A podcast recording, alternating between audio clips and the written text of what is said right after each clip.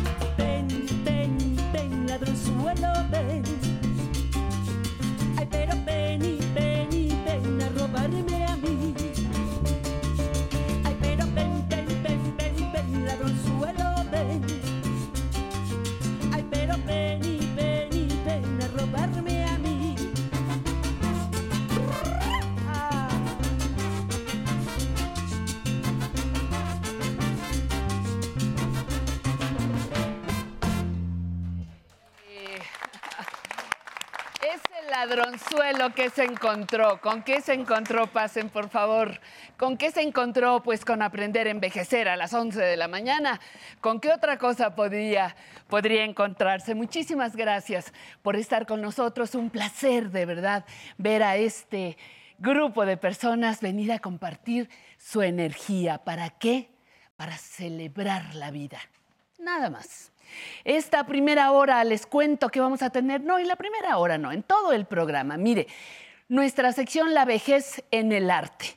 Hablaremos de la pintura Los cansados de la vida, de Ferdinand Hodler, la sección de Nancy Ampudia. En movimiento haremos ejercicio que nos ayudará a reducir el dolor de cadera. Cuídate para cuidar. Estará Georgina Gutiérrez, presidenta de Movimiento Mexicano de Ciudadanía Positiva, para hablar de mujeres adultas mayores y VIH. Y en la entrevista, hoy una conversación deliciosa con Mari Carmen de Lara, cineasta mexicana híjole, autora de, muchos, de muchos filmes que usted debe conocer. Además, ya lo sabe, El Muro de la Fama, la cartelera de cine del 11 y más información de utilidad, porque en este programa tenemos información, cultura y entretenimiento. ¿Se queda? Comenzamos.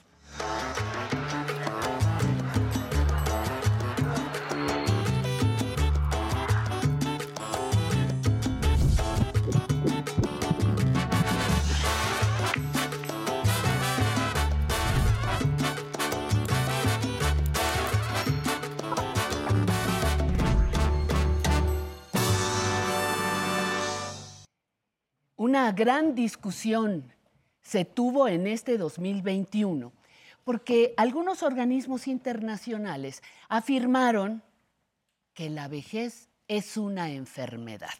Uy, de todo el mundo surgieron voces a favor, voces en contra, pero esta mañana un especialista del tema en envejecimiento nos acercará a posibles conclusiones. Así que le invito a que me acompañe en esta conversación.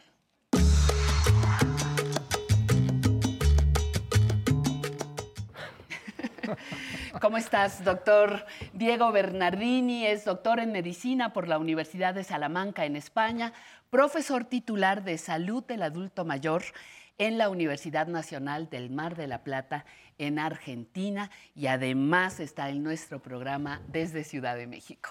Muchísimas gracias, mi queridísimo. Gracias a vos. Diego Bernardini, un tema importante. Cuando empezó a salir, conversamos y decíamos, lo tenemos que tratar ya en los programas finales del año.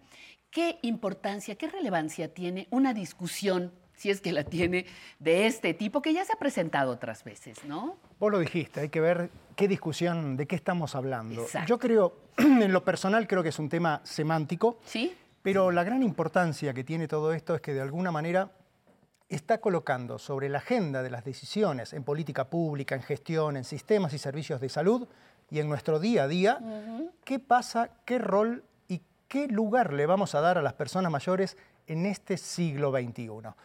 La búsqueda de la fuente de la juventud existe desde que existe el ser humano. Exacto. Y la realidad es que cuando uno empieza a escuchar, porque hubo tanto ruido con esta cuestión que simplemente viene por un lado de la Organización Mundial de la Salud, pero que tiene otros planos de análisis, me parece que es bueno poder meterse, diseccionar un poquito qué está pasando ahí para poder entender una situación que, como te digo, creo que coincidimos que es semántico. Que es semántico, ok. Entonces, ¿qué, qué es lo que propone la, quien propuso o comentó fue la Organización Mundial de la Salud? La vejez puede ser una enfermedad. Habríamos muchos millones de enfermos. Bueno, mira, si, si tenemos que ¿Cómo pensar... ¿Cómo te sientes hoy? Pues enfermo, ¿cómo amanecí hoy? ¿no? Si tenemos que pensar en esto, hoy la población mundial, que casi son 8 mil millones de personas, y entendiendo que son muchos los que académicamente entendemos y fundamentamos que uno empieza a envejecer desde el momento en que, prácticamente es concebido, y estaríamos hablando de casi 8 mil millones de enfermos. Claro. Y un 12% los mayores de 60 años en un estado avanzado de la enfermedad. De la enfermedad. Entonces, es ridículo. A ver, yo creo que esto hay que analizarlo desde dos puntos de vista importantes. El primero, entender qué actores hay en medio. Está la Organización Mundial de la Salud, lamentablemente un organismo rector de Naciones Unidas, desprestigiado, con serios conflictos de interés, con problemas de financiamiento que impactan en su capacidad técnica. Y por otro lado, tenemos un lobby del sector privado que son aquellos que hablan de derrotar la vejez, conquistar la juventud eterna, un lenguaje bélico que ya nos está diciendo hacia dónde apuntan y que no se van a dar por vencido. Y ahí tenemos señores, instituciones con mucha capacidad de financiamiento. Ahora bien, el otro nivel de decisión, clasificación internacional de enfermedades. Es un código que tiene la Organización Mundial de la Salud, donde de alguna manera lo que no está registrado allí no existe. Y esto es para investigación, para financiamiento, para sistemas de salud. Entonces, estos el sector privado, si se quiere, necesita que lo que ellos están investigando, que es la fuente de la juventud, y hablamos de vitaminas, suplementos alimenticios, hormonas, todas las terapias anti-aging o anti-envejecimiento, que te digo algo, en el 2020, solamente en el 2020, en el mundo, 60 mil millones de dólares. Vos imaginate todos los intereses económicos que hay ahí atrás. Entonces tenés, absolutamente, absolutamente. Tenés estos actores tan poderosos, una Organización Mundial de la Salud media chueca, como solemos decir, y en el medio de eso, instituciones, situaciones que de alguna manera la, hemos, la han visto pasar, porque esto se discutió en el 2018 y esto entra en vigencia ahora, a partir de enero del 2022. Del 2022. ¿Y cómo lo vamos a interpretar nosotros? Porque, mira, de por sí la misma Organización Mundial de la Salud es la que dice que es el, la década del envejecimiento activo y saludable. Correcto. Es donde dice que todos, que ese envejecimiento es integrarnos con nuestra energía al acontecer del mundo, ¿no? Al, a mi cotidiano. Y ahora resulta que estoy enfermo. Entonces, eh, hemos invertido mucho tiempo y mucha energía, gustosos, por cierto, en, en tratar de reenfocar esa llegada a la etapa fatal es contradictorio que, estuviéramos enfermos. Totalmente contradictorio. A ver, acá se impone algo que va por fuera de la academia, por fuera de la ciencia, que es el sentido común. Si pensamos, como decís vos, que la Organización Mundial de la Salud está declarando década de envejecimiento saludable 2020-2030 y por otro lado está diciendo hay algo que no funciona. Acá yo creo que el kit de la cuestión, lo que hay de fondo, es poder entender que estamos viviendo una transformación. Hoy tenemos que pasar de pensar en un envejecimiento social a una sociedad longeva donde lo que vale es la vigencia. Son los valores intangibles que cada uno de nosotros tenemos, experiencia, sabiduría, pérdidas, ganancias, dolores, conocimiento. Todos nosotros podemos aportar independientemente de la edad que tengamos. Sí. Lo que necesitamos es una sociedad que nos brinde oportunidades. Eso es lo que necesitamos. Y eso es cambiar el chip. Así como el siglo XX fue el siglo de la adolescencia, fue el siglo de la jubilación. Sí. Bueno, hoy estamos en el siglo XXI, el siglo de la vigencia, de la nueva longevidad, de la segunda mitad como la etapa más larga y más interesante de la vida. Me parece que tenemos que cambiar y ya llevamos 20 años de este nuevo siglo XXI. 21, doctor. Más, exactamente. 21. ¿Hacia dónde debemos orientarnos las personas que estamos aquí en el cotidiano. Por ahí me están diciendo que es una enfermedad, por ahí me están diciendo que no, que soy activo. En mi cotidiano, ¿qué podemos hacer? ¿Qué podemos hacer? Tenemos que entender que también este siglo XXI tiene una característica fundamental, que es el aprendizaje continuo a lo largo de la vida. Aprendemos a lo largo de nuestra vida. Tenemos que aprender hasta el último día. Lo que necesitamos es entender que aquellos que tienen la posibilidad de jubilarse, hay que jubilarse de lo que no nos gusta. Y hay que seguir haciendo lo que nos gusta, como bailar acá un domingo a la mañana. Entonces, tenemos que entender que este siglo XXI, este curso de vida donde podemos planificar esa longevidad, es una longevidad con múltiples etapas, donde vamos asumiendo conquistas nuevas, cuestiones que nos gustan, porque a medida que nos hacemos mayores, tenemos más libertad para decidir, solemos decir, esto no me interesa, esto no me gusta, no tenemos que rendirle cuentas a nadie, lo cual es muy interesante. bien ganado. Y entendemos que cada día es único. Esto quizás de joven no se ve, pero creo que ahí tiene que apuntar. Somos más selectivos también, Pero claro, claro. Mucho más selectivo. ¿Con quién eh, disfruto mi tiempo? No con quién lo gasto, con quién lo disfruto. Ahora, dime otra cosa. ¿Dónde vamos a, dónde vamos a colocar cosas reales que nos pasan? Efectivamente, no es una enfermedad la vejez, pero puedo vivir con ciertas enfermedades. Si es verdad, mi sistema inmunológico puede estar un poquito más frágil. Em, mi cuerpo con el kilometraje recorrido puede sufrir desequilibrios. ¿Qué hago con esa parte? Que me va a recordar que soy vulnerable, que estoy frágil, como lo demostró el coronavirus. ¿Cómo vivo la enfermedad enfocándola con esta óptica que me propones de longevidad?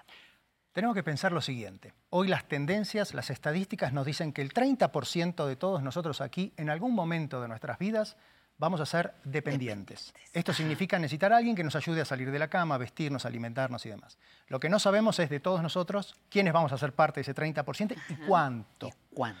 Entonces, pensar una sociedad longeva, pensar una vida longeva, significa poder planificarlo. Hoy sabemos que si mantenemos un peso corporal, si nos movemos, si comemos de una determinada manera, si tenemos actividades sociales como estas de compartir, si nos enamoramos o nos separamos, si elegimos con quién estar, si creemos en una espiritualidad, sabemos que vamos a vivir mejor. Un proyecto de vida, ¿de acuerdo? Eso es lo que hoy sabemos. Ahora, lo interesante de todo esto es que es en general una decisión propia. Es una decisión propia. Tenemos que ver cómo hoy las personas adultas y adultas mayores están transformando, están redefiniendo todo lo que entendemos por el envejecer. Y ahí tenemos que apuntar. Algunos políticos ya lo están viendo, porque saben que las personas mayores votan. Entonces, atención con esto, porque hoy lo que se está extendiendo es particularmente el grupo de los mayores de 80, que lamentablemente se lo suele ver como un grupo económicamente dependiente, eh, quizás pasivos desde el punto de vista de sus actividades, pero es cuestión de darle oportunidades, porque si les preguntamos, todos ellos van a querer hacer algo, van a querer aportar. Y ahí a donde va una sociedad de nueva longevidad. Fíjate que eh, escuchándote pienso en que tenemos una responsabilidad gozosa. Sí. Porque la palabra responsabilidad va a decir alguien, no, yo tuve responsabilidad toda la vida, ¿no? El reloj checador, los hijos, el, el dar de comer en casa, etcétera. Pero esta es una responsabilidad para mi bienestar. Y, y mi bienestar es algo que nos cuesta mucho trabajo, porque la estructura, los mensajes, como que nos iban condicionando a un periodo sufridor, doliente, eh, enfermizo, dependiente, más del 30%. Y cuando yo te escucho y, y, veo lo que estamos haciendo, es una responsabilidad gozosa. Y entonces se transforma, eh, Bernardini, se transforma el, el, el momento de vida es que necesitamos construir una narrativa diferente de lo que es esta etapa de la vida. Okay. Las palabras construyen, construyen cultura, construyen sociedad y necesitamos cambiar esto. Es como vos decís, habitualmente a las personas mayores se la vio alrededor del hospital, con la enfermedad, con la dependencia. Mucho de eso tenemos responsabilidad de los médicos. Sí. Atención con esto, pero eso. tenemos que cambiar esta cuestión. ¿Por qué? Porque en países aquí como México, como en Argentina, Colombia, Chile, las personas mayores que necesitan esa ayuda, ese soporte para las actividades básicas de la vida diaria son apenas el 10, 15%. ¿Qué significa esto? Que la mayor parte de las personas mayores están viviendo en sus propias casas, saludablemente. Sí, hay problemas de salud que de alguna manera comienzan a aparecer a medida que cumplimos años. Es como que si la vejez maduraría ciertos problemas de salud. Uh -huh. Pero atención, si nos ponemos a mirar esto, todos hemos tenido algún dolor, algún problemita de salud a lo largo de la vida. Entonces, atención con esto, tenemos que cambiar la mirada, necesitamos una narrativa nueva. Y la narrativa nueva la están construyendo ellos cuando los vemos bailar, cuando los vemos claro. cómo se vinculan, cuando deciden tráeme a los nietos, pero déjame los dos horas y no todo el fin de semana porque tengo llevas. que salir con mis amigas. Ajá. O cuando dicen, sí, bueno, enviudé, pero ¿sabes qué? Conocí un señor. Y bueno, ¿por qué no? Ajá, ¿Por qué claro. no? ¿Por qué no? Oye, eh, otra, otra cosa importante, ¿cómo estás viendo? No quiero que se me vaya. Tú estás viajando constantemente, siempre que se le habla al doctor Bernardini, a ver dónde lo alcanzo, dónde lo encuentro, algún aeropuerto, algún país, las clases. Pero eso te permite ver el envejecimiento en diferentes ciudades, sí. en diferentes países. ¿Qué nos puedes decir de Latinoamérica? Mira, Latinoamérica tenemos dos grandes desafíos. Eh, y cuando hablo de Latinoamérica, hablo de México, Colombia, Chile, Argentina, sí, sí. de toda la región. Eh, nosotros estamos envejeciendo muy rápido. El proceso que le llevó a países como Europa, que hoy tienen un estado de bienestar donde las personas mayores tienen una jubilación digna, donde tienen ciertas facilidades, uh -huh. le llevó 100, 110 años. Esto significa que esos países crecieron, se desarrollaron, se enriquecieron a medida que iban envejeciendo. Ese proceso que a países de Europa le llevó 100 años en promedio, a nosotros, nosotros, nos va a llevar entre 25 y 30. Hoy en México aquí tenemos cerca de 13 millones de personas mayores de 65 años.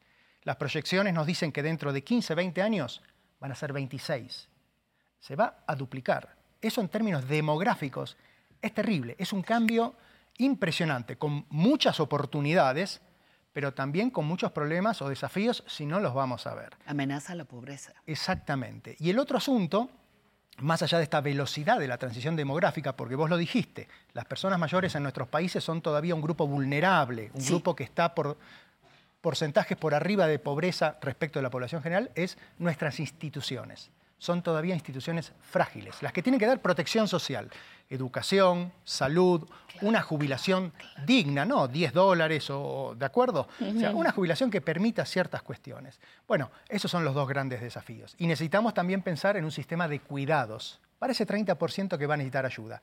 Tenemos una experiencia muy linda, la de Uruguay. Hay que ver qué es lo que está pasando ahí. ¿Te parece que abrimos el año entrante hablando de Uruguay? Pero ¿por qué no? El país parece? más envejecido de nuestra región demográficamente hablando. Eh, pero con muchas cosas a favor. Hermosas. También hermosas. Hermosas. Bueno, pues te agradezco mucho, Diego Bernardini, doctor Diego Bernardini, que estés aquí.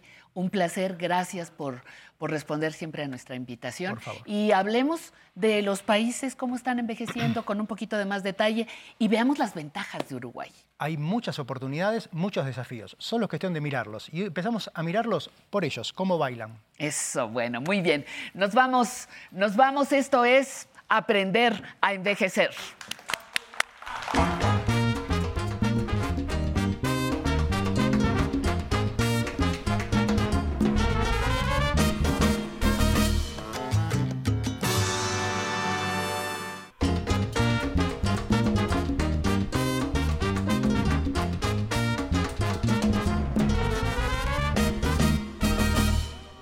Hoy, hoy nos está acompañando el internacional Pepe González y su salsa latina.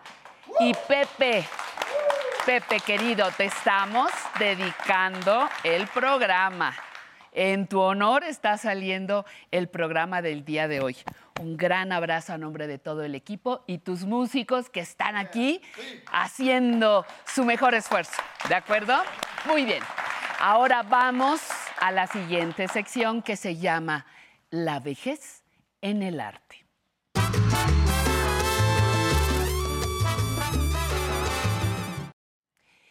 Fíjense, estamos, y espero que ya esté ahí en pantalla, estamos frente a cinco hombres viejos.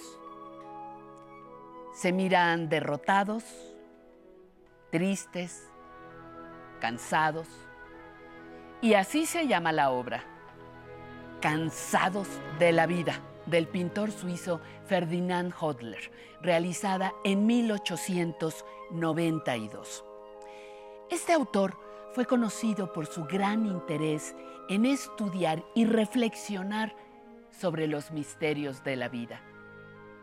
Y la cercanía con la muerte fue uno de sus favoritos. Buscaba expresar en sus pinturas los estados mentales y filosóficos que vivían sus personajes. Esta obra, en su momento, nos dice Nancy Ampudia, no fue bien recibida. El público y los críticos se quejaban de su pesimismo. Pero nos quedamos pensando que esa es una de las maneras en que se mira la vejez. Con tristeza, con desesperanza, pero cansados de la vida, nos hace reflexionar en cómo poco a poco se va transformando esa imagen de derrota para dar paso a una vejez que pueda celebrar la vida.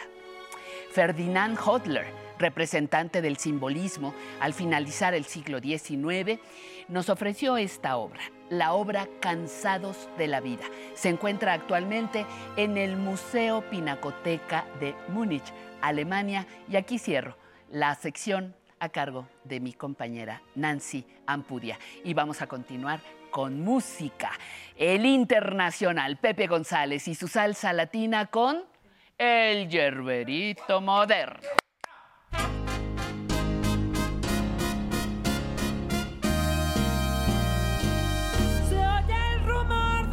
De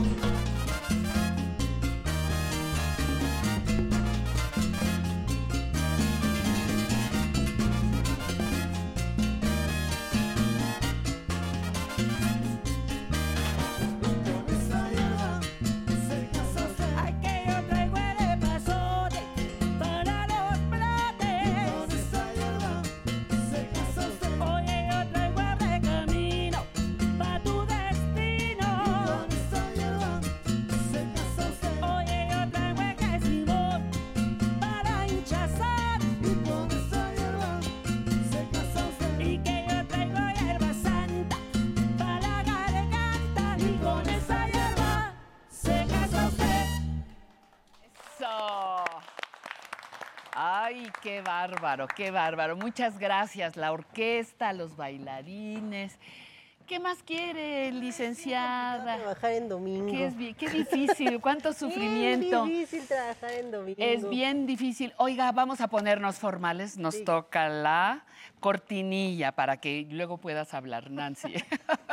vamos, presentación de Conociendo mis derechos.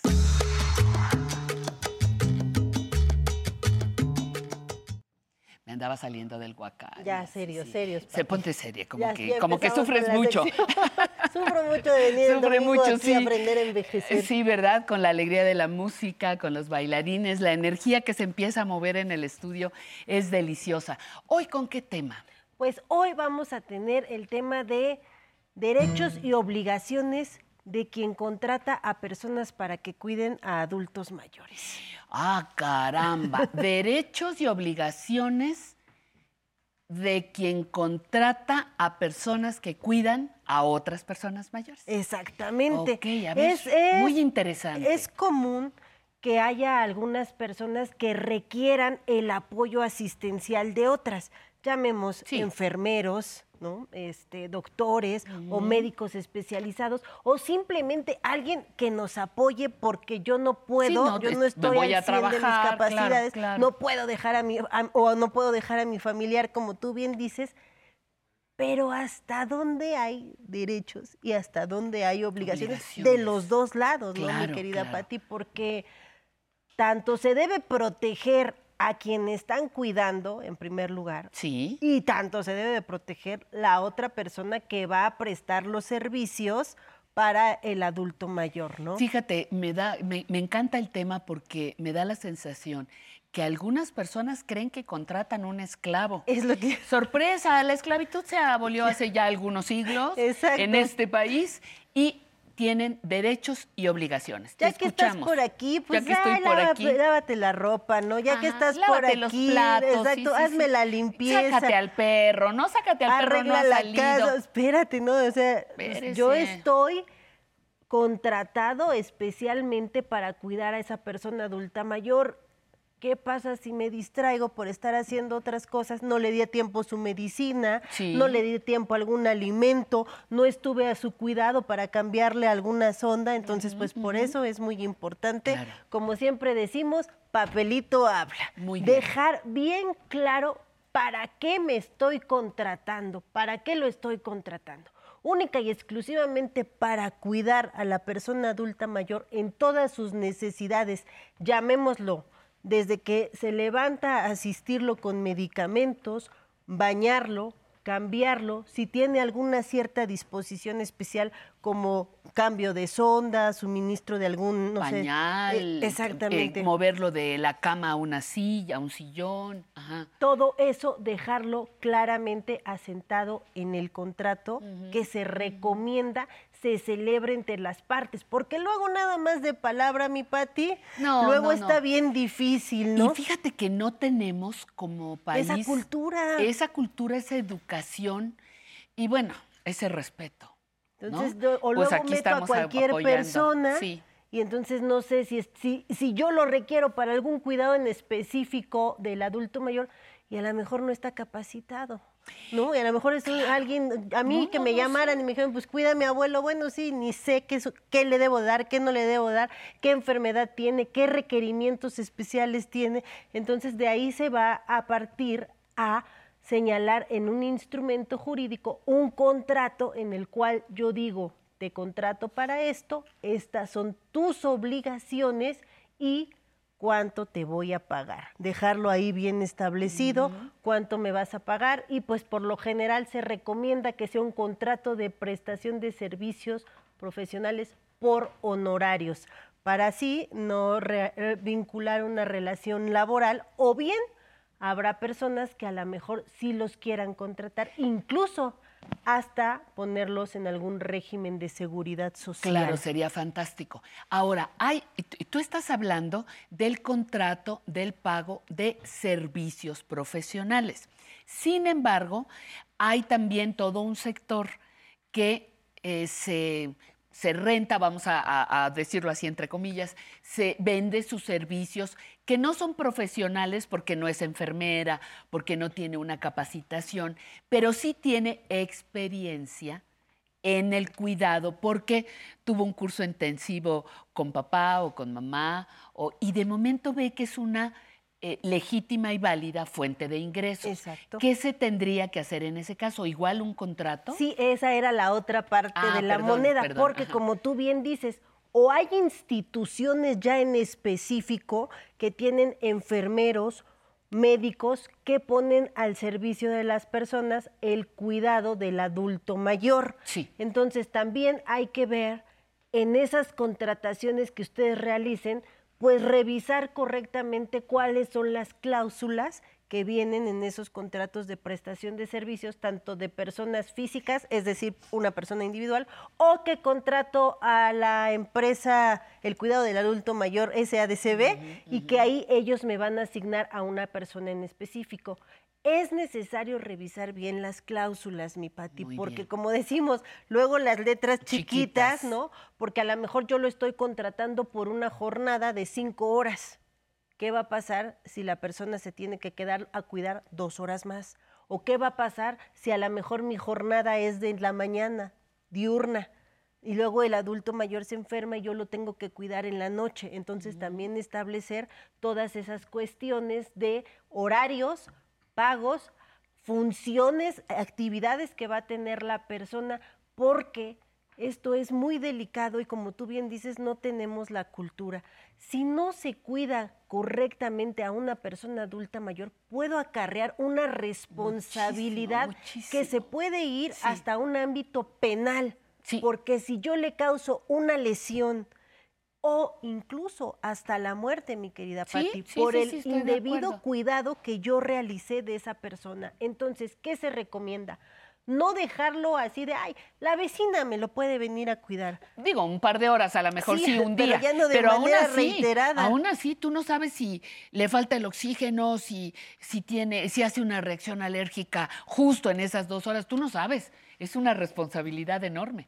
Por eso se recomienda, si van a requerir de una persona que los cuide o que cuide a, alguno de sus familiares adultos mayores, dejarlo en un contrato de prestación de servicios profesionales, señalando claramente quiénes son las partes contratantes. Esa es otra cosa importante también que ver, porque a lo mejor el adulto mayor ya no tiene la capacidad de poder decidir la voluntad de poder suscribir un instrumento, entonces tendrían que entrar los hijos o los tutores que estén a cargo del adulto mayor, dejar señalado las partes que lo contratan, funciones, horarios, periodo de vigencia del contrato, porque muchas veces los adultos mayores no me cayó bien el cuidador. ¿no? Ya a los no, dos no, días ya no lo quiero, me sí, maltrata, claro, no me atiende, claro. me hace caras, me insulta y a lo Sí, mejor pero bueno, ni le, está pasando ni eso, está ¿no? pasando eso y le pasan 10 y ninguno le acomoda, ¿no? Oye, también lo de dar alimentos es importante. Todo lo que más se pueda dejar claramente Porque como usted tiene una hora para comer, váyase a la calle y viven ahí casi en el desierto, ¿no? Exacto. Todas esas cosas. O lo que decimos, pues ya que andas aquí, pues límpiate la casa, ¿no? No. Arregla, eso tampoco, porque o me estoy dedicando al cuidado del adulto mayor o me estoy dedicando a otras actividades. Hay una llamada del público. Pamelita, ¿cómo estás? Buen día. Lo escuchamos. Hola, ¿qué tal? Soy Javier Palomares Javier, Villagómez. bienvenido, gracias. Tengo 64 años y lleno mi corazón de alegría y rock and roll. Eso. Tengo una pregunta para la abogada. Es para el caso de la tercera edad, cuando hacen su testamento. Entonces la familia a veces eh, no actúa de buena intención y de pronto consideran que ese testamento le está dando la propiedad e incluso llegan a despojar a- a la- al abuelito o la abuelita de, de su propiedad, lo sacan. ¿Qué, eh, ¿Cómo los protege la ley o a dónde pueden acudir para poder eh, conservar sus derechos y su, y su uso del, eh, del inmueble, por ejemplo, que está heredando? Correcto, pues es muy importante dejar muy claro que cuando tú dejas testamento, las personas que son tus herederos no van a poder apropiarse de los bienes hasta tu muerte. Entonces, aunque yo ya lo haya sentado, luego, luego no pasa la propiedad a la persona. Ahora bien, si el adulto mayor está siendo despojado de uno de sus inmuebles cuando aún no ha transmitido la propiedad porque evidentemente sigue vivo, lo ideal es denunciar esta situación ante el Ministerio Público o la Fiscalía Especializada para Personas Adultas Mayores, porque esto es una cuestión de violencia. También se recuerda, uno puede cambiar su testamento las veces que quieran. Si yo ya dije, Patty Kelly va a ser mi heredera y de pronto me maltrata, me, este, me despoja, pues voy, denuncio la situación y cambio, el testamento, porque no la voy a dejar gozar de mis bienes si yo muero cuando ha sido, se le llama en la legislación civil, ingrata, así se llama esta situación. Entonces recuerden, nadie los puede obligar ni presionar a que den sus bienes. Y otra cosa importante, si a esa persona se le obligó y se le coaccionó para que hiciera un testamento de cierta manera. No, abuelita, tú vas a ir y ahorita te voy a llevar y me vas a poner a mí como heredero. Ese testamento puede ser declarado nulo también. Lo importante es dar aviso a las autoridades o incluso al propio notario que fue el que asentó el testamento, decirle, yo estuve bajo presiones, bajo violencia de una persona que me obligó me trajo a que yo señalara esto en el testamento y no es mi voluntad. Híjole, muy bien, muchísimas gracias. La pregunta siempre enriquece. Sí, siempre, y a mí no me para la lengua, mi querida Pati. bien, bien, contratada. Ay, qué bueno, qué gracias por contratarme. bueno, no, muchísimas gracias. Me, me encanta del primer programa que tuvimos juntas hace ya dos años, ahora me encanta ver cómo el tema te ha apasionado, cómo has crecido, cómo has compartido con el público y entonces nos sentimos muy felices de que todas las personas que colaboran con nosotros, músicos incluidos, disfruten de trabajar para las personas adultas mayores. Esto es aprender a envejecer.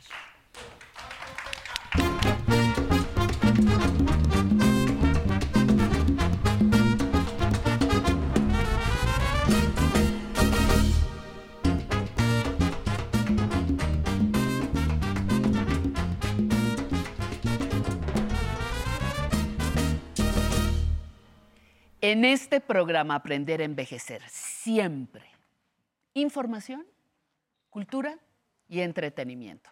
Y por supuesto, la participación del público que nos visita. Pamela Montes de Oca, te escuchamos. Bienvenida. Gracias, muchísimas gracias, Pati, y a todo el público de Aprender a Envejecer que nos está sintonizando desde la señal del 11. Aquí tenemos al público muy contento en la Ciudad de México bailando del Internacional Pepe González y su salsa latina. ¿Ustedes desde, desde dónde nos están viendo? ¿Desde dónde están bailando? Porque aquí nos visita el público de muchos lugares como tenemos a Salvador Segura, que él viene de Radio Etiopía y les quiere hacer una invitación. Díganos, Salvador. Eh, los invitamos. Eh, en este programa aprendemos muchas cosas, pero seguramente la gente que nos ve en casa va a aprender que hay un lugar donde puede ir a bailar rock and roll, donde puede ir a cantar rock and roll. Todos los sábados y domingos, Radio Etiopía, la radio rock and roll. Estamos en el Jardín de Etiopía de 5 de la tarde a 9 de la, de la noche. Es un lugar donde se van a divertir, van a conocer gente y, les va a, hacer sentirse mejor físicamente. Eso. En ese, creo que Benito Juárez. En la Benito, Juárez, así es. Pues otro lugar ya para ir a bailar.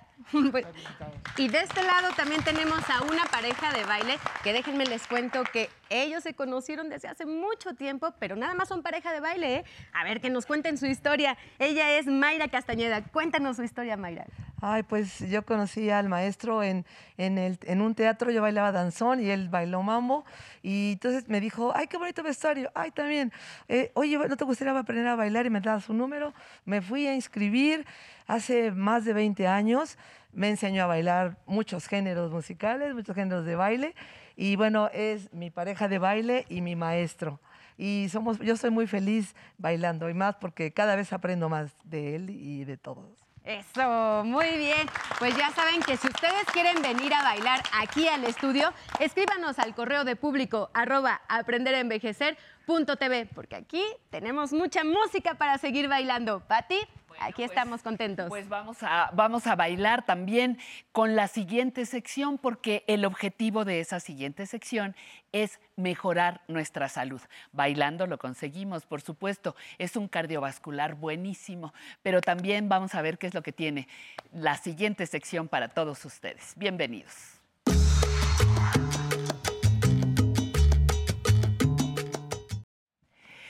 Pues ahora sí estamos, Itlali López, maestra en ciencias médicas, bienvenida, muchísimas gracias. Aprendamos sobre el equilibrio y el vértigo. Híjole, un súper tema.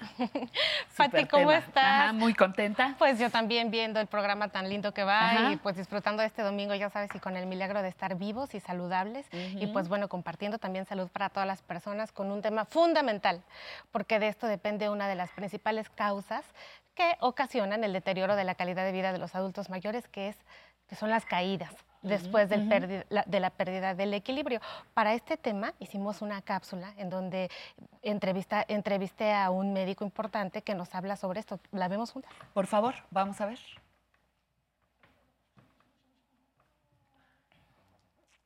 Esta mañana estaré platicando con el doctor Arturo Ayala Arcipreste. Él es neurocirujano adscrito al Servicio de Neurocirugía del Hospital Juárez de México, quien nos va a hablar de tres aspectos neurológicos importantes de los que depende el equilibrio del adulto mayor. Doctor, muchísimas gracias por estar aquí el día de hoy. Bienvenido. ¿Cómo está? Día. Cuéntenos estos aspectos. Mira, hay tres eh, cuestiones fundamentales. Primero, el equilibrio es una función muy importante que tiene que ver el sistema nervioso y el aparato de la audición, porque van juntos. Entonces, la irrigación sanguínea es bien importante. Una circulación adecuada es uno de los aspectos más importantes. Una circulación adecuada en... A nivel cerebral. A nivel cerebral. Así es. ¿Cómo sabemos que hay una circulación adecuada a nivel cerebral? Normalmente, pues, todos sabemos que tenemos nuestras funciones eh, pues, normales, no vamos a decirlo así, pero cuando tenemos una persona que ha tenido periodos de desequilibrio, eh, que escuche zumbidos, eso se llaman acúfenos, ya nos está diciendo poco a poco que se está eh, alterando la circulación. Muy bien, entonces la circulación sería el primero. Después. La postura de nuestro organismo. Es. ¿Por qué? Porque la postura es una función que se adquiere a lo largo de la evolución de la especie y tener una adecuada postura es lo que nos da el balanceo del movimiento de nuestra cabeza y de nuestro cuerpo. De tal manera que una mala postura con el paso del tiempo también nos puede ocasionar pues, alteraciones en el equilibrio. ¿Y una tercera? Y nuestros factores de riesgo, que eso es bien importante. Somos entes que nos enfermamos. Si eres diabético, si eres hipertenso, si tienes dislipidemias o alteración de las grasas del sanguíneo, es importante mantenerlas bien controladas. Si no, eso con el paso del tiempo seguramente te va a alterar tu equilibrio. Estos factores que son pues ya eh, factores de riesgo, de, ¿cómo hacen que dependa el equilibrio y el sistema nervioso juntando esto. Uno pensaría que si uno tiene diabetes, uno tiene presión alta, eso no tiene nada que ver con el equilibrio y tampoco con el cerebro. Así es, sin embargo, eh, todos estos mecanismos que son muy, muy complejos dependen de una adecuada circulación eso es bien importante. Hay pocas venas y pocas arterias que van a estos sitios tan finos que tu aparato de equilibrio cabe en tu uña de este dedo, ¿sí? De tal manera que debes de tener una adecuada circulación en pequeños vasos sanguíneos como esos. De tal manera que sí es importante que nuestra salud y nuestras enfermedades estén bajo control. Entonces, si pudiéramos recapitular el día de hoy estos tres eh, puntos relevantes para mantener el equilibrio en un adulto mayor, diríamos al principio la circulación a nivel cerebral, como nos ha dicho. El segundo es nuestra postura. La postura. Y la tercera, el control de el las control enfermedades. De nuestras enfermedades y obviamente la alimentación para este control es importante.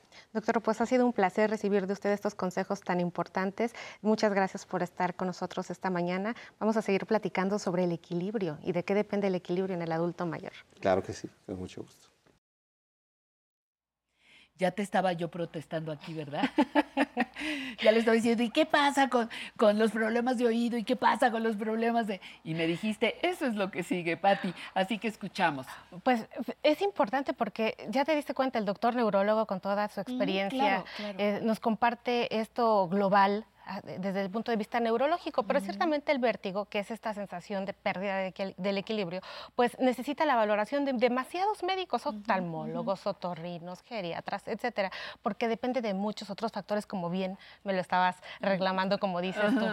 O sea, y esto es algo muy importante, ¿no? La pérdida del equilibrio, dado los problemas de oído. Y algo que me encantó que dijiste también fue, eh, es que esta pérdida del equilibrio depende de perder el equilibrio de manera interna. Lo dijiste muy bien. de manera Y es una consecuencia porque, bueno, nosotros tenemos un plano de sustentación, ¿no? O sea, entonces cuando nosotros estamos paraditos, depende de que tengamos un buen apoyo en el talón, en la parte posterior de la rodilla, en el hueco popitleo, a nivel de la cadera, a nivel de la columna eh, torácica y a nivel de las cervicales. Es el plano de sustentación definido, ¿no? Entonces, ese plano de sustentación, pues si estuviese en equilibrio, pues favorecería que yo estuviera bien en cuanto a la postura, como bien dijo el doctor. Dijo la postura porque la postura es un mecanismo evolutivo de la especie.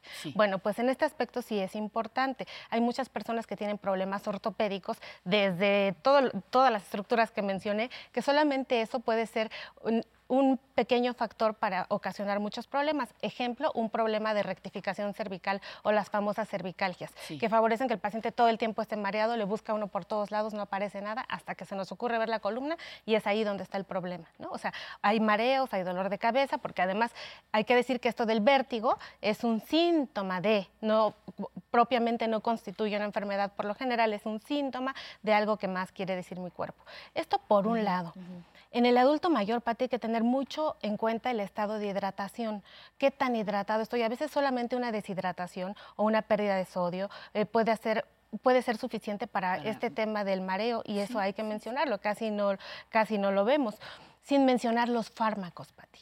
Hay muchas, eh, todavía mucha insistencia por parte de médicos que están recetando gentamicina, amicacina, que son fármacos muy, muy dañinos para el oído y que pueden provocar la pérdida auditiva. Ya no te estoy diciendo vértigo, vértigo y más cosas. Entonces es muy importante que siempre tengamos en alerta estos medicamentos y que se utilicen básicamente cuando no hay otra opción.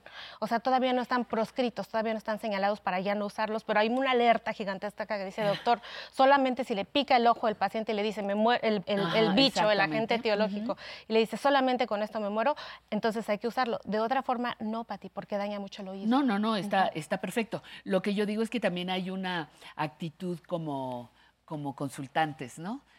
Pros y contras de lo que voy a poner, que, de lo que voy a tomar, que me puede provocar. Oye, y ahorita mencionaste lo del oído. El oído es otra parte importantísima para el equilibrio. Sí, por supuesto. O sea, teniendo problemas, infecciones en el oído, eh, eh, consecuencias eh, de las propias infecciones, entre N cantidad de cosas puede ser muy importante. No, el, el simple levantarte por la mañana y que estás toda mareada por unas pringuitas ahí que van dando lata con el paso de los años. Ahí está, se constituye la propia enfermedad de Menier, que es otro de los temas que ya les hemos hecho acá en, en la sección, que pueden estar favoreciendo el vértigo, ¿no?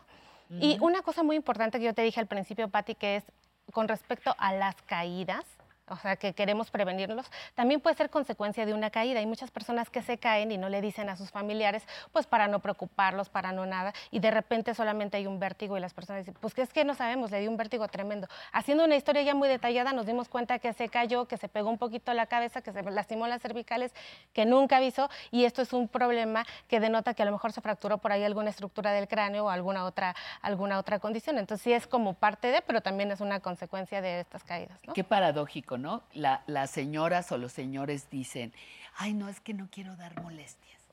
Y no das molestias y acabas en urgencias, lo que decíamos un día, ¿no?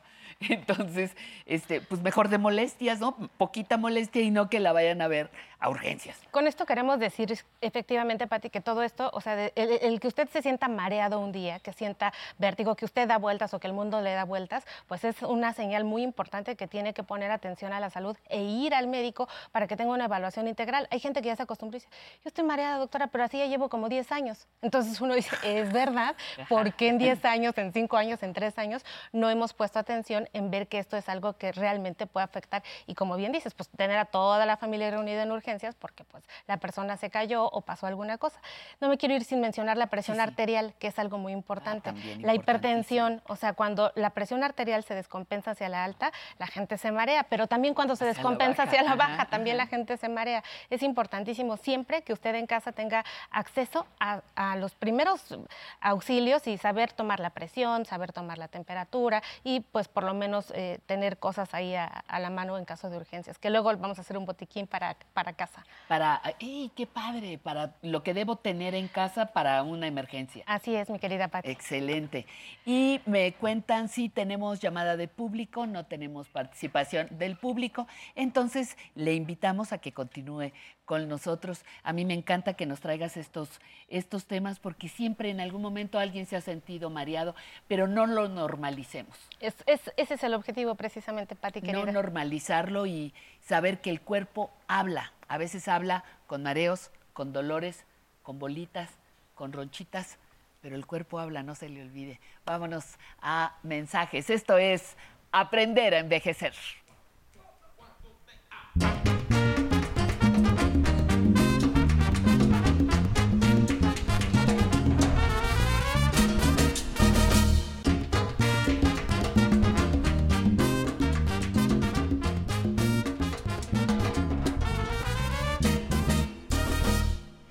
Entre letras e historias, una sección que no se puede perder. Vamos a tener en el estudio, imagínense lo emocionados que estamos, al maestro Bernardo Barranco, porque nos va a platicar sobre el libro Depredadores Sagrados, su más reciente publicación. Cuídate para cuidar. Vamos a hablar sobre las mujeres adultas mayores que ya llegaron a la adultez mayor precisamente, pero con VIH.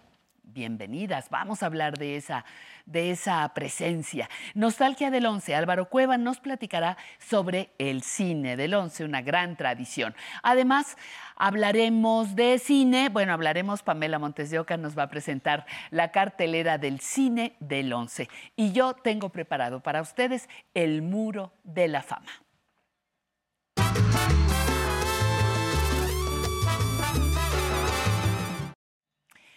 Hoy en el muro de la fama les voy a presentar a alguien que va a llenar el espacio de notas musicales, de alegría y mucho ritmo. Gracias a él, que es un pianista que pertenece a una dinastía musical. Su padre y sus hijos son grandes músicos y él un estandarte de la creatividad musical cubana.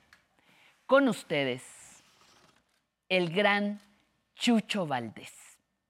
Chucho Valdés acaba de cumplir 80 años y sigue creando música, sigue sacando de sus pianos las mejores notas para placer de quienes le escuchamos.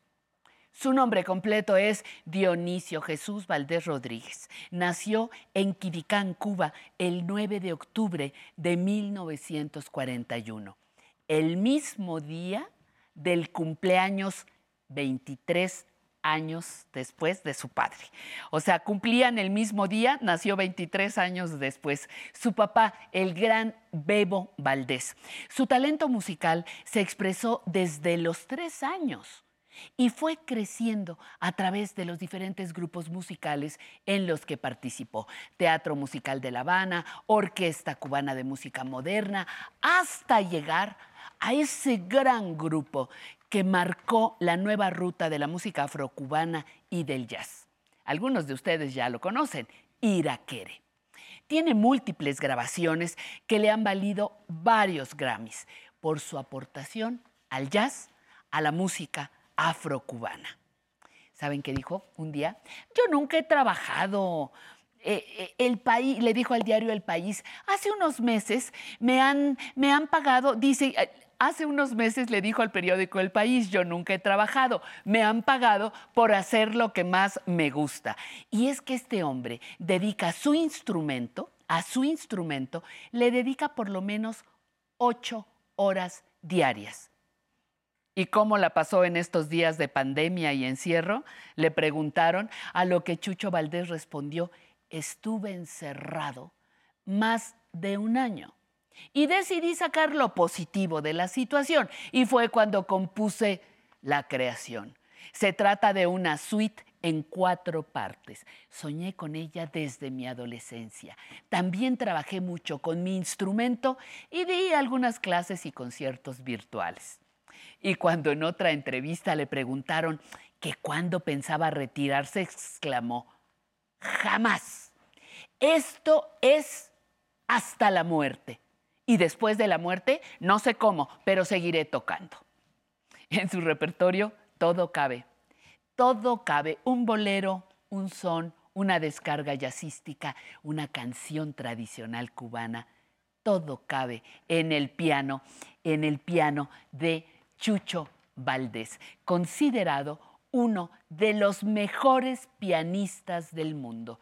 Es un gusto tenerlo desde hoy en nuestro muro de la fama. Disfrútenlo. Y a los nueve años me dijo, ven acá, ¿de verdad que tú quieres ser músico? Yo le dije, sí, papá, yo quiero ser músico.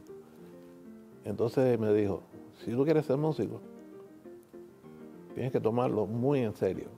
Si no, estudia otra cosa.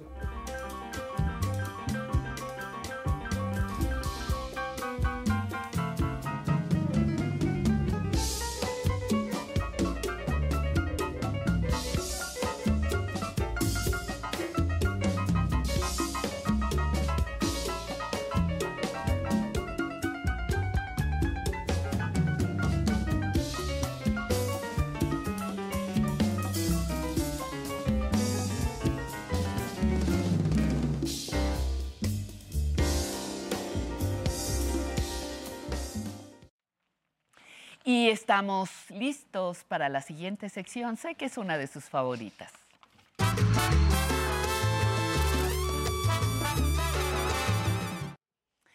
Bienvenido Álvaro Cueva, bienvenido periodista que trae la sección nostálgica. ¿Y hoy con qué? Con el cine del once. Nada más y nada no, menos, no. mi patria adoradísima. Super historia. Exactamente. Buenos días a todos. Es un placer estar con ustedes, con usted en casa. Quiero que hoy sea feliz. Y creo que una de las mejores maneras de alcanzar la felicidad es yendo al cine. ¿Qué tal si juntas, si juntos recorremos un poco de la larga historia de los programas de El 11 en materia de cinematografía? Esto yo sé que a usted le va a traer muy gratos recuerdos e insisto, sé que lo va a hacer feliz. Goce. ¿Qué tal amigos del Canal 11? Pues estamos en un programa especial sobre el tour de cine francés que pues ya empieza a ser una tradición aquí en este, en este canal. Y eh, en esta ocasión, en este año, pues es una excelente oportunidad para acercarnos a lo más reciente que el cine francés eh, nos, nos presenta a nosotros y al resto del mundo. Y eh, pues para empezar, pues tenemos entrevista con, con dos figuras de, muy representativas del, nuevo cine francés, que son Artus de Penger, eh, director y actor de la película Todos contra Gregorio, y Pascal Arbiló, eh, actriz de Todos contra eh, Gregorio. Artus, Pascal, bienvenidos. Artus, tu película eh, es eh, un poco, es, es muy provocadora, es una película eh, que inventa una realidad muy especial. Yo diría que es una película inmensamente europea yo diría que le apuesta a, una, a, una- a un humor muy posmoderno. Ay, cuántos recuerdos. Ahorita hablamos de la cartelera de cine en el 11, pero tenemos que hacer un homenaje a Gustavo García. tenemos que hablar de él. García. ¿Qué nos puedes contar? Gustavo García te decía yo que, bueno, ya lo sabe el público, es un, un, em, eh, destacado crítico, fue un destacado crítico Sí. cinematográfico, pero yo te decía que te iba a, a confesar algo, algo que no sabías de mi pasado. Yo empecé a trabajar en la radio cultural como reportera de cine. Entonces me tocó ir a entrevistar a todos ellos. Eh, Gustavo García, por favor, dime de tu revista Intolerancia, dime de tal película. Entonces a mí me tocaba en mis años mozos este, ir a entrevistarles y ahí conocí a todos estos críticos. Pero qué padrísimo, porque Padrísimo, además claro. ahora nos toca a nosotros corresponder y hacerles estos homenajes, Claro, porque son claro. figuras fundamentales, queridísimas, que han hecho del cine algo importante para todas las familias de México. Mire, tenemos una de las primeras muestras del cine de Vietnam. Hay que recordar que mientras estuvo la guerra de Vietnam, Hollywood optó por no filmar nada. Eh, solo hubo algunas pequeñas películas, digamos Las Boinas Verdes, la película que dirigió John Wayne. Sin embargo, terminada eh, la guerra, la intervención norteamericana, Hollywood decidió reflexionar sobre esa tremenda derrota moral y militar. Tenemos El Regreso, la película que en 1978 dirigió Hal Ashby con Jane Fonda, con John Boyd y con Bruce Dern.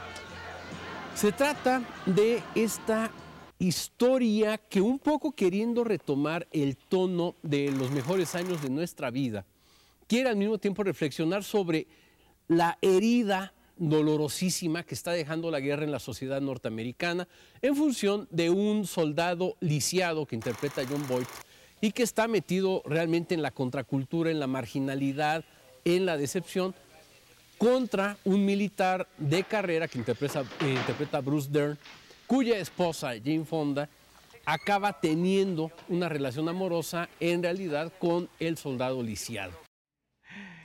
es imposible ver De lo esto que se entera uno, ¿ves? y no involucrarse. Miren, quiero que veamos la diferencia entre lo que se hace en materia de cine en los medios privados y lo que hacemos en el 11, porque este nivel usted no lo encuentra en ningún otro lugar. Estos periodistas tampoco, esta reflexión, esta manera de llevarnos el cine más allá de lo obvio, más allá de lo banal, porque el cine es arte, porque el cine es cultura y aquí hay una vocación cultural desde 1959. Mire, Si la semana pasada estuvo más bien floja en términos de estrenos, esta está muy interesante. Y sobre todo habría que señalar que el documental norteamericano está teniendo un repunte muy fuerte, no nada más por el éxito de las películas de Michael Moore o por ejemplo de Super Engórdame, sino por lo que se está liberando en este género allá. Es el caso de la película que se estrena este fin de semana, Tocando la Cima. El sexto largometraje de este joven veterano del documental que es Kevin McDonald, del cual ya conocíamos, por ejemplo, un día de septiembre, esta película sobre los fatales acontecimientos en las Olimpiadas de Múnich, cuando el comando palestino atacó a la delegación de, de Israel, o por ejemplo una breve historia de Roll Morris, en donde reconstruye la vida de este documentalista de Morris. McDonald en esta ocasión sigue los pasos de un par de alpinistas, de Simon Yates y de Joe Sim- Simpson, que aparecen en la película, pero que también son interpretados por dos actores, por Nicholas Arryn y por Brendan McKee. ¿Por qué? Porque se trata de recrear una circunstancia tremenda. A ver, le voy a contar. Si se dio cuenta de que estábamos hablando de otro tipo de cine, estamos hablando de documentales, estamos hablando de abrir la experiencia cinematográfica, de darnos opciones. Esto no se paga con nada, esto es bellísimo y por eso era importante hoy traer esta historia de cine, los programas sobre cine en el 11. ¿Cuál recuerda usted? ¿Qué película, qué documental gozó gracias a nuestras producciones? Sigamos, mire. Y a continuación tenemos una entrevista con Ted Perkins, un hombre que está por dar precisamente un seminario para abrirnos paso por los laberintos de Hollywood y poder colocar un proyecto cinematográfico. Pero vamos directamente a la entrevista con este interesante personaje que es Ted Perkins.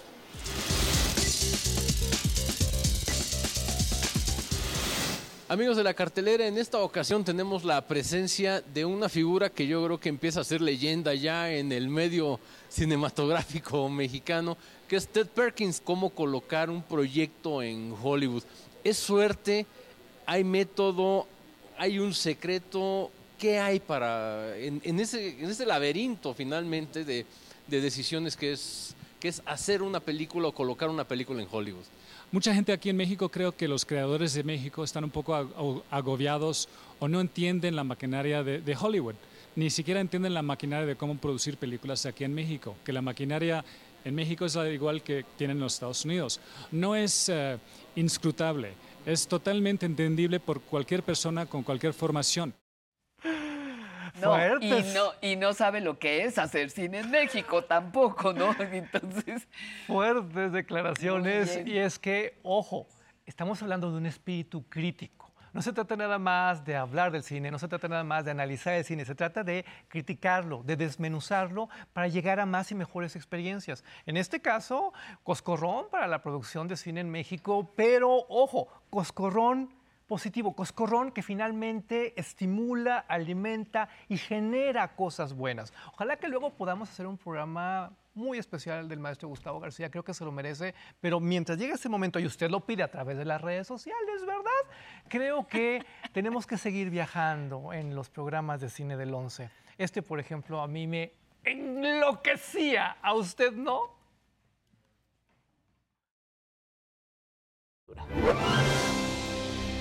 Jorge, estos animales. Este, creo que es una película buena. Tom Ford es un cineasta que se caracteriza mucho, cuando menos en sus dos películas, la previa que fue A Single Man, como mencionó Hipatia, se caracteriza mucho por la saturación, la saturación visual. Aquí creo que está mucho más contenido, pero sí hay estos como arranques eh, como de opulencia y de opulencia como muy desbordada. Es una historia mucho más turbia, mucho más oscura, pero creo que este juego como narrativo que hace entre Amy Adams, que está leyendo el libro, la historia de Jake Gyllenhaal, que es todo lo que pasa, creo que es como lo más interesante de la película y lo que creo que puede atraerle mucho a la audiencia. Sí, la, doble dimensión es muy, muy original, muy singular. Eh, Rodrigo. Sí, eh, cada una de esas dimensiones me parece que utiliza estos dos aspectos de Tom Ford que ya le vimos, porque Amy Adams sí es muy o sea, desde cómo se viste, cómo, cómo se refiere a los demás en su trabajo, es muy bombástica y colorida. Así empieza la película, ¿no? Los créditos. como si fuera un alter de Tom Ford. Sí, una especie de colorido. ¿Sabes qué otra cosa? Como Neon Demon, como el demonio neón. Era un programazo, Millán Christoph, buenísimo. ¿Cuál es la nota? ¿Cuál es la nota con esta producción? Que si usted se da cuenta, se le está abriendo el espacio en el 11 a una nueva generación, a otras personas para que hablen sobre esto que tanto amamos. Eso es entregarle a usted la televisión, esto es pasar la estafeta, esto es permitir que se abran los comentarios, que más personas participen, que esto crezca, porque finalmente el 11 es un medio público, es un medio para todas, para todos. Mire. Te escuchamos, Sergio, darnos elementos. Una familia enfrentada al destino, al peso del pasado, la traición y las pulsiones de la venganza.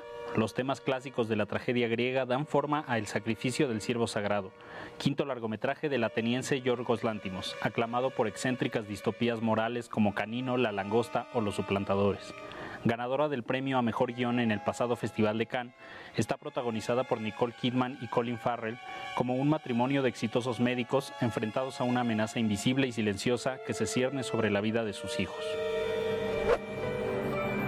¿Cómo leíste este, este, esta actuación así lineal o flato, no sé cómo decirlo? Pues la disfruto mucho. Eh, la langosta es una de mis películas favoritas. Eh, Sebastián Hoffman justo me la dejó como una especie de referencia para tiempo compartido. Yo no conocía a este director y La langosta me voló la cabeza.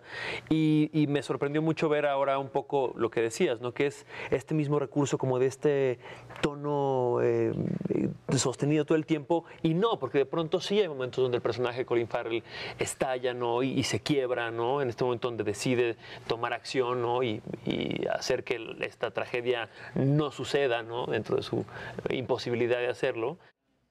Ahora entiende por qué era importante entregarle el micrófono, las cámaras a otras personas. ¿Usted alguna vez había escuchado a Luis Gerardo expresarse así de una película? Es maravilloso porque nos permite entender lo inteligente que es, lo mucho que sabe de esta materia. Y es que normalmente cuando se le entrevista, casi siempre en programas de espectáculos, pues la tendencia es otra y ellos no brillan como brillan aquí.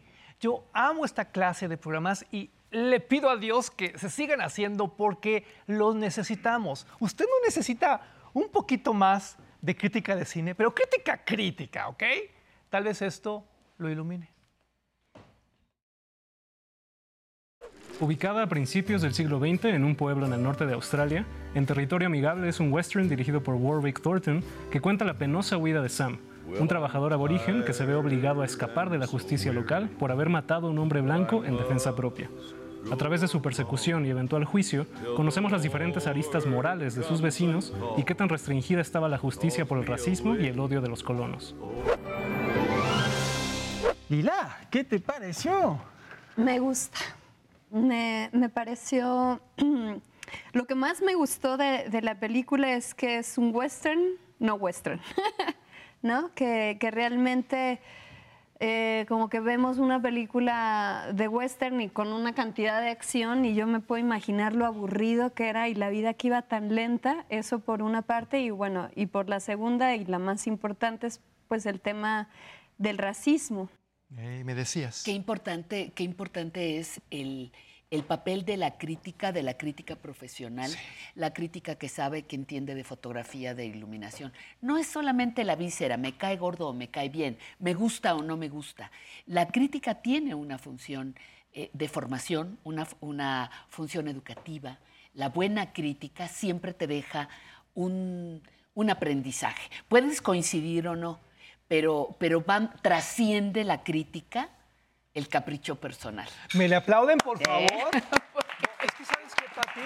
Yo de eso pido mi limosna. Como sabes, yo soy crítico profesional Ajá. y de repente le sufro porque con tantas Ajá. cosas que han evolucionado, ahora son reseñas, ahora es me gusta, no me gusta, estrellitas, y no, No. esto es profundo. Por eso, larga vida a los programas de cine en el 11. Gracias por esta oportunidad. No, hombre, Hasta la próxima. Hasta la próxima. Vámonos. ¿A dónde? A corte, pero sin que se le olvide. Esto es aprender a envejecer.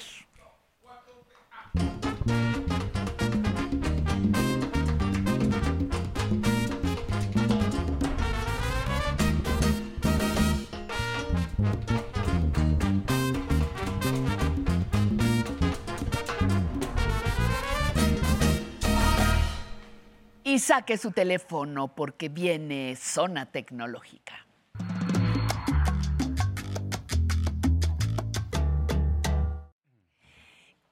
¿Cómo estás? Muy Buenos bien, días. buenos días. Ve qué seria te saludo hoy, para que no digan que mucho relajo. Para que no se pongan celosos. Exactamente. Y no diga que está el espectacular Alan Calvo. No, nada Buenos más. días, Alan. Aquí el experto en tecnología, ¿no? que viene. ¿Con qué tema con estamos cariño, hoy? Con mucho cariño, ya lo sabes. Oye, ¿y ¿con qué, ¿con qué vamos hoy? Hoy vamos a hablar de fijar pantallas. ¿Qué es fijar pantalla, Patti? Es Oh. exactamente lo mismo que vimos hace ocho días con, Ajá, con el iPhone. la, ah, bici- este, guiada. ajá. Acceso guiado. Acceso guiado. ajá. Exacto, pero hoy lo vamos a ver con, con Android.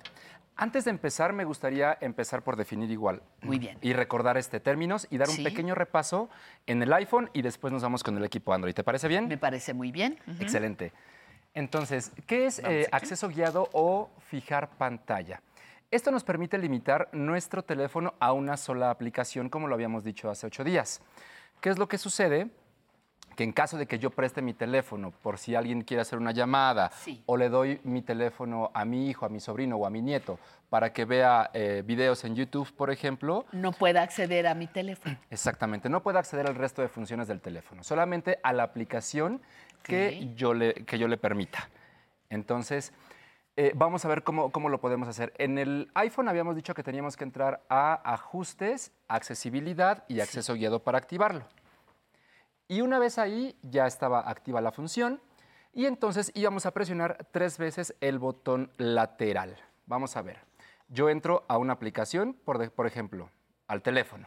Te voy a prestar mi teléfono para que hagas una llamada, Pati. Sí, a ver, me lo prestas. Exacto. Y voy a presionar tres veces el botón lateral. Una, dos, tres. A mí me va a aparecer una ventana porque tengo otra, otra función activada. Voy a seleccionar acceso guiado.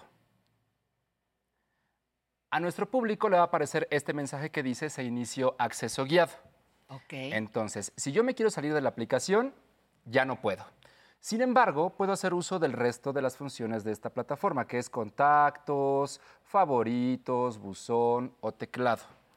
Entonces, ¿qué pasa si yo quiero decirte, sabes qué, Pati? Nada más te permito utilizar el teclado. No quiero que ni siquiera entres a mis contactos. Hay posibilidad de hacerlo. ¿Qué tenemos que hacer? Bueno, recordemos que para poder activar esta función ingresamos un código de desbloqueo que era diferente al que normalmente utilizamos para desbloquear el celular. Voy a presionar nuevamente tres veces el botón lateral y me pide el código para tener acceso al resto del teléfono. Voy a escribirlo. Y entonces aparece esta ventana. En la parte inferior dice opciones. Voy a seleccionar ahí. Y aquí tenemos botón lateral, botones de volumen, movimiento, teclados y tacto. Todas esas funciones están activas. Si yo las desactivo, entonces no van a poder utilizar ninguna de esta función, ninguna de estas funciones. ¿A qué se refiere con movimiento? Eh, cuando giro el celular que, se- que gira la pantalla, a eso se refiere con el movimiento. Entonces la pantalla no va, no va a girar, lo puedo desactivar. Y luego los teclados, si alguien requiere de escribir este, un mensaje o algo así, yo puedo anular el teclado o mantenerlo activo. El tacto lo mismo. Con el tacto es muy bueno porque cuando yo se lo doy a mi nieto o a mi hijo para que, para que vea videos en el celular, ajá. no va a poder hacer absolutamente nada, más que visualizar el video. Es todo lo que va a poder hacer. Entonces es muy Luego bueno. ellos te resuelven los problemas. Sí, también. Luego ellos te dicen qué hacer con tu teléfono. Pero para ello necesitan este, Claro, tener la tenerlo clave, activo, ¿verdad? claro, claro. ¿Y qué crees? Que además puedo establecer un límite de tiempo. Yo te digo, ¿sabes qué, Pati? Te voy a prestar el teléfono nada más 10 minutos, no más. Entonces voy a activar esa función que dice límite de tiempo. Se despliega eh, opciones y voy a marcar los minutos. Por ejemplo, 10 minutos. Me permite hasta 23 horas. Una vez que ya lo tengo activado, le voy a, voy a tocar en donde dice listo. Ahí está. Sí. Ahora, aquí abajo dice rodea con el dedo las áreas de la pantalla que quieres desactivar. Si yo además de, de- dejártelo 10 minutos, te voy a decir, no vas a, a tener acceso a mi lista de contactos. Ajá. Entonces dice que rodee con el dedo las áreas que quiero este, desactivar. Voy a circular el, en donde dice contactos y se Ajá, pone un- una ventanita gris. sí. Y esa ventanita tiene cuatro esquinas. Yo las puedo deslizar para abarcar la mayor parte de la pantalla, lo que quiero, las áreas que yo desee. Ahí está. Ni contactos ni recientes. Y le voy a poner en reanudar o iniciar. Listo. Entonces, tú, Pati, ahora que tienes acceso a mi teléfono, Ajá, sí. puedes marcar, puedes marcar un teléfono, pero ¿qué crees? No sale. Sí, sí sale. Ah, sí sale. puedes llamar porque es la función que tú, que tú Que vas a yo te realizar. pedí, ajá. Exacto. Pero no puedes ingresar a mis contactos. Si yo presiono en contactos, Y no ahí está pasa marcado nada. que no puedo. Ahí está, se ve inmediatamente. Bueno, en esta pantalla no se está viendo, pero eh, sí se está viendo. Bueno, perdón, que sí se está viendo. Está el cuadrito que tiene la parte de abajo bloqueada. Sí, ahí está. Exacto. Ajá. Y entonces, de esta manera ya no pueden ingresar a- al resto de funciones de la misma aplicación, ni al resto del teléfono. Y cuando se acabe el tiempo, estos 10 minutos, la pantalla se va a poner de color gris y va a aparecer un mensaje eh, diciéndome que el tiempo, se- Tiempo se, transcurrido, terminó. si Exacto. quiere continuar, favor de depositar otra moneda. Exacto. Muy bien, perfecto. Y esto es cómo funciona en un equipo iPhone. Ajá. Ahora lo vamos a ver en un equipo Android. Pati. Android. Ok. ¿De acuerdo? Vamos a activarlo. Vamos a empezar aquí desde cero. Vamos a ir a los ajustes de nuestro dispositivo, que es eh, la- el engrane de color gris. Y vamos a deslizar la pantalla y a buscar seguridad.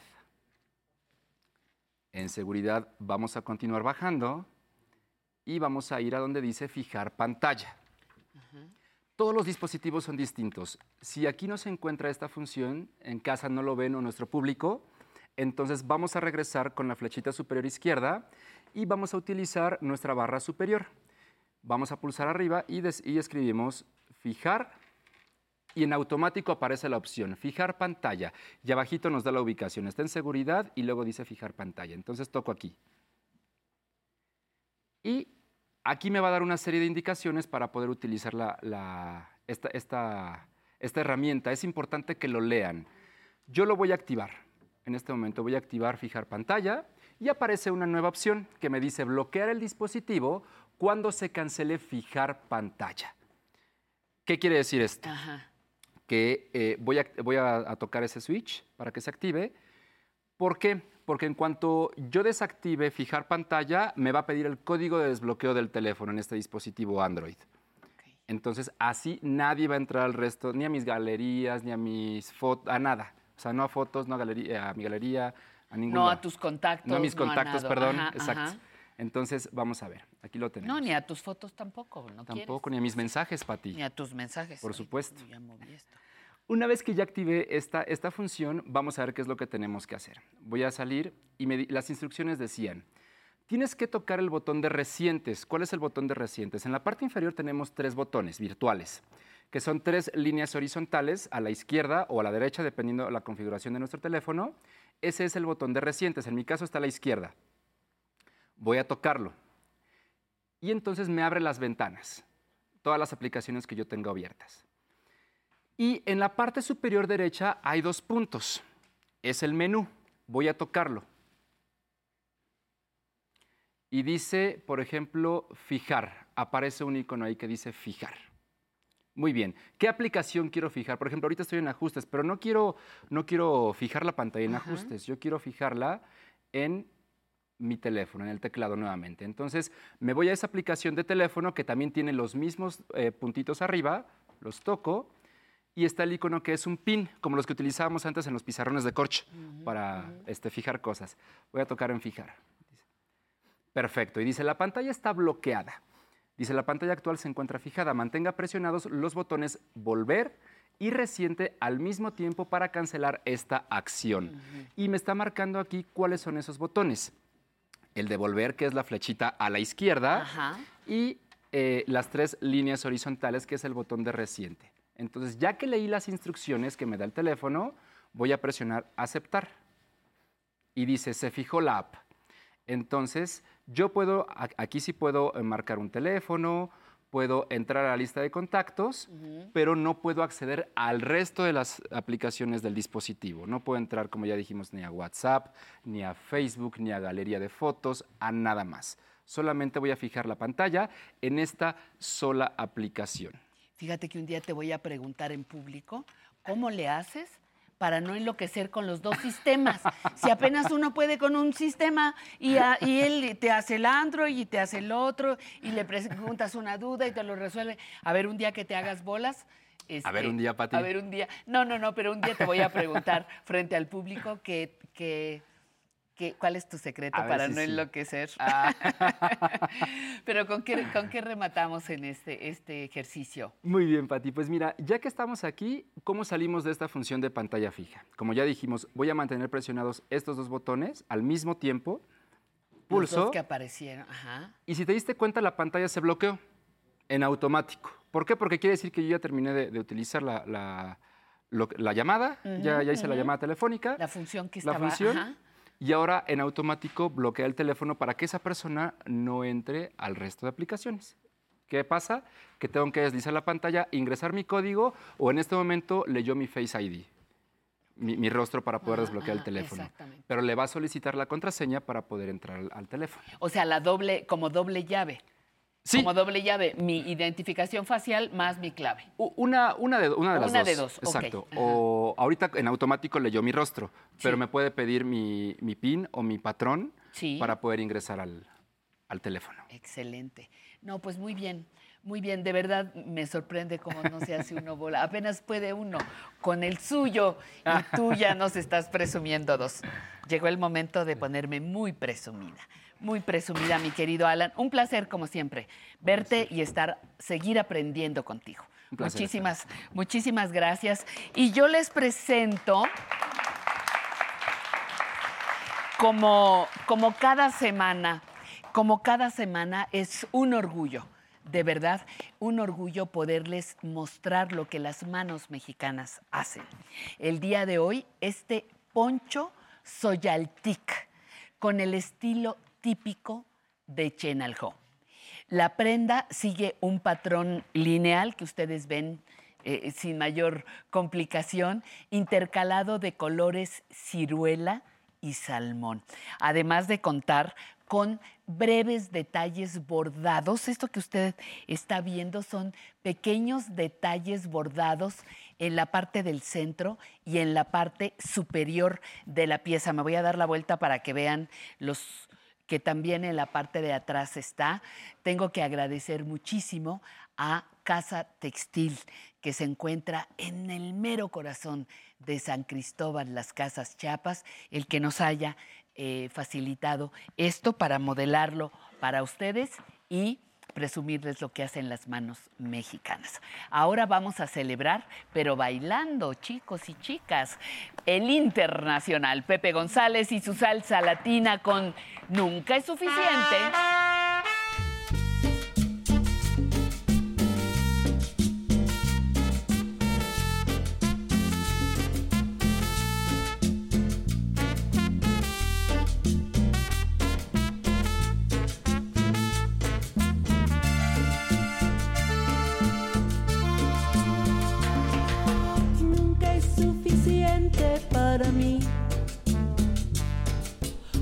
que siempre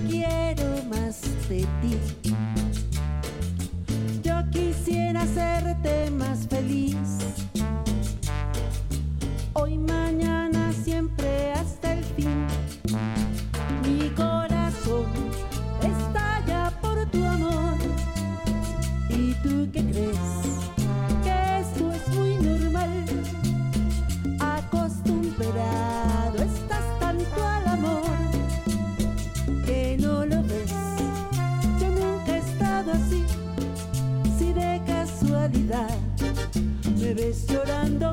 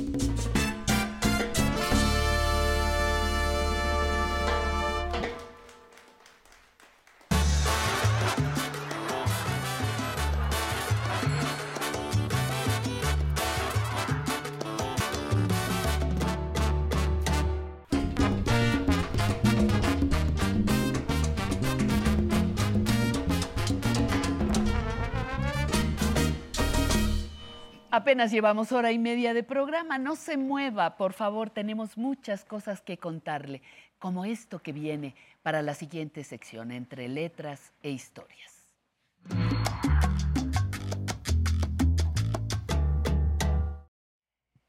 Un honor celebrar el cumpleaños del maestro Bernardo Barranco, sociólogo, experto en religiones. y celebrar, celebrar tu vida es algo maravilloso, Bernardo, porque das, das, compartes, compartes, muestras, enseñas, educas y nos hablas de casos tan difíciles como el libro que, tienes ahí en tus manos. Presúmele al público tu más reciente publicación, Depredadores Sagrados. Un libro que apareció, ¿cuánto hace? Unos Uh, dos meses. dos meses, cuando mucho, y estás hablando de uno de los, pues de los temas más difíciles que hemos enfrentado, no solo en el país, en todo el mundo, pero tú te centras de manera importante en lo que ha pasado en México. ¿Qué es Depredadores Sagrados? Bienvenido. Gracias, eh, Pati, y además, bueno, pues un honor estar aquí contigo. Muchas gracias. A pesar de que somos casi de la misma edad tú y yo. casi, casi, pero ¿Eh? yo podría ser tu madre, No, no, no. recuérdalo. No. Eh, yo seguí mucho tu escuela, ya lo he dicho en otras ocasiones Muchas aquí en tu espacio, cuando Muy honrada, en. Radio Educación tú nos alumbrabas a todos ahí, quedamos realmente fascinados precisamente en esta labor comunicativa, pero al mismo tiempo con profundidad. Y es uno de los aspectos centrales. Que, que tú haces Sí, en tu trabajo. A profundidad fuiste con el tema. Así es. ¿De qué nos habla el Mira, el, el título, siempre los títulos en un libro te dicen mucho, son especies de, de editoriales comprimidas. Depredadores, Marcial Maciel, es el depredador por excelencia en este país. Un tipo enfermo, un tipo con eh, eh, una eh, psicosis absolutamente desbordada, mintió a todos, hasta todos, él mismo, eh, y él es el depredador, es un asesino serial. Sagrado, porque hay en la teología feminista hay una, hay una lectura, una tradición, que en la iglesia está la masculinidad sagrada que excluye a las mujeres y que absolutiza, digamos, Dios es varón. Y por lo tanto, entonces, ¿no? en, la, en la teología, eh, eh, Teología católica feminista. es una teología dijiste. feminista. Entonces, Cosa que nunca había oído yo. Teología feminista. conjugué estas, estas dos expresiones. Un depredador, un asesino serial, pero que al mismo tiempo se inscribe en esta lógica de el varón sagrado, que está predomina en la Iglesia Católica. Yo, yo cuando vi el título decía depredadores sagrados, pero ¿por qué le pone depredadores sagrados si son tan despreciables? ¿Por qué, por qué mantenerles el sagrado? Pero no sabía el contexto que, que dabas, ¿no? Ahora, ahora lo entendemos. Pero no es un libro que habla solamente sobre el padre Maciel. No, no, no, no. Había toda una estructura alrededor. Totalmente. E Incluso el libro lo que pretende es desmacielizar el debate Ah, sobre la pederastia clerical. Porque hasta ahora él ha robado toda la atención, los legionarios, las estructuras de poder, eh, el cómo mintió a todo mundo. Y, y existen en la iglesia muchos otros depredadores. De hecho, el libro surge por las declaraciones del episcopado mexicano que eh, eh, sentenciaron ante los medios de comunicación que había cierta, eh, s- eh, 160 denuncias sobre sacerdotes y que estaban investigando. 160. Y la pregunta era, ¿160 sacerdotes en dónde? ¿En qué parroquia? ¿En qué diócesis? ¿Qué pasó con las víctimas? Las eh, ¿Hay un proceso legal? ¿No hay un proceso legal? ¿No? ¿Quién eh, está atendiendo a las víctimas? Y la respuesta era nada, silencio. Entonces, muchos dijimos, no es posible que sigamos reproduciendo las mismas, los mismos vicios de silencio y de complicidad frente a temas de pederastia clerical. Fíjate que de acuerdo a la información que, que yo tenía cuando me interesó en algún momento muchísimo el tema, yo decía que no que no había ninguno encarcelado, pero leyendo tu cronología me doy cuenta que sí, que sí hay curas que han sido encarcelados, porque lo que cometen es no solamente un pecado para, para su contexto, es un delito, Es, y es un homicidio emocional, es un asesinato. es un asesino. Es un asesinato. El por- testimonio de la mujer que está ahí es Terrible. Y, es el drama de... Primero hay que decir que la pederastia es, es un fenómeno más amplio que lo eclesial. La pederastia es más México, es uno de los países que mayor abusos sexuales a menores existe. Por familiares, por eh, gente cercana, en clubs, en, en, los militares, etcétera, en las escuelas. Sí. Pero la pederastia clerical es particularmente grave porque el sacerdote, el clérigo, hace una doble traición. Traiciona el cuerpo porque lo mancilla de un infante. Y al mismo tiempo traiciona la esencia de su rol, que es los valores. ¿No? Un sacerdote, la materia prima, así como un albañil trabaja la tierra, el cemento, el ladrillo, un sacerdote trabaja con los principios, con los valores, con la ética. Cuando un sacerdote comete este tipo de actos, hace una doble traición y se convierte en un asesino. Y lamentablemente son asesinos seriales. Y lo que nos plantea de fondo, es lo que plantea el libro, es que hay un problema muy serio de la Iglesia Católica con la sexualidad, un tema que tú conoces a fondo y que hemos conversado incluso en Sacro y Profano. El tema central no solamente son los abusos, sino que la sociedad ha evolucionado de tal manera que la Iglesia Católica está rezagada, no ha reciclado la, la dimensión de la sexualidad frente a la sociedad, pero también la sexualidad al interior de la Iglesia. Claro. Y es un drama. Y es un drama y además en muchos casos, no en todos, se condena. Así es. Se condena, entonces la diversidad sexual no cabe cuando están viviendo una cosa totalmente contradictoria. ¿Cómo eliges a los colaboradores? Tú eres el, coordinador, pero de ensayos fantásticos. Cada uno podría ser eh, un libro. ¿Cómo los seleccionas y cómo los organizas? Eh, primero hay una hipótesis de fondo y es México se habla mucho de pederastia a nivel internacional, o Irlanda, Estados Unidos, Chile, Australia, etcétera, pero no había, no había un texto sobre México como tal. Y entonces elegí diferentes disciplinas, sociólogos, antropólogos, historiadores, que estuvieran interesados en el tema a nivel social, pero víctimas también. Y además en las víctimas hay varias generaciones de víctimas una primera generación que es la de, la de Barba, los ex legionarios que enfrentan a Maciel, que enfrentan eh, la incredulidad del mundo, la iglesia, los medios, los hombres poderosos decían, no es posible que eso pase en la iglesia, y los culpan, ¿no? Incluso los criminalizan a los pobres ex legionarios. y ellos lo que buscaban la campaña fue horrible. reivindicarse ante la iglesia, que la iglesia les pidiera perdón a ellos. Nunca lo lograron. Esa es una generación, la primera generación de los años 80 y parte de los 90. Viene una segunda generación en Estados Unidos que lo que busca es eh, un resarcimiento económico.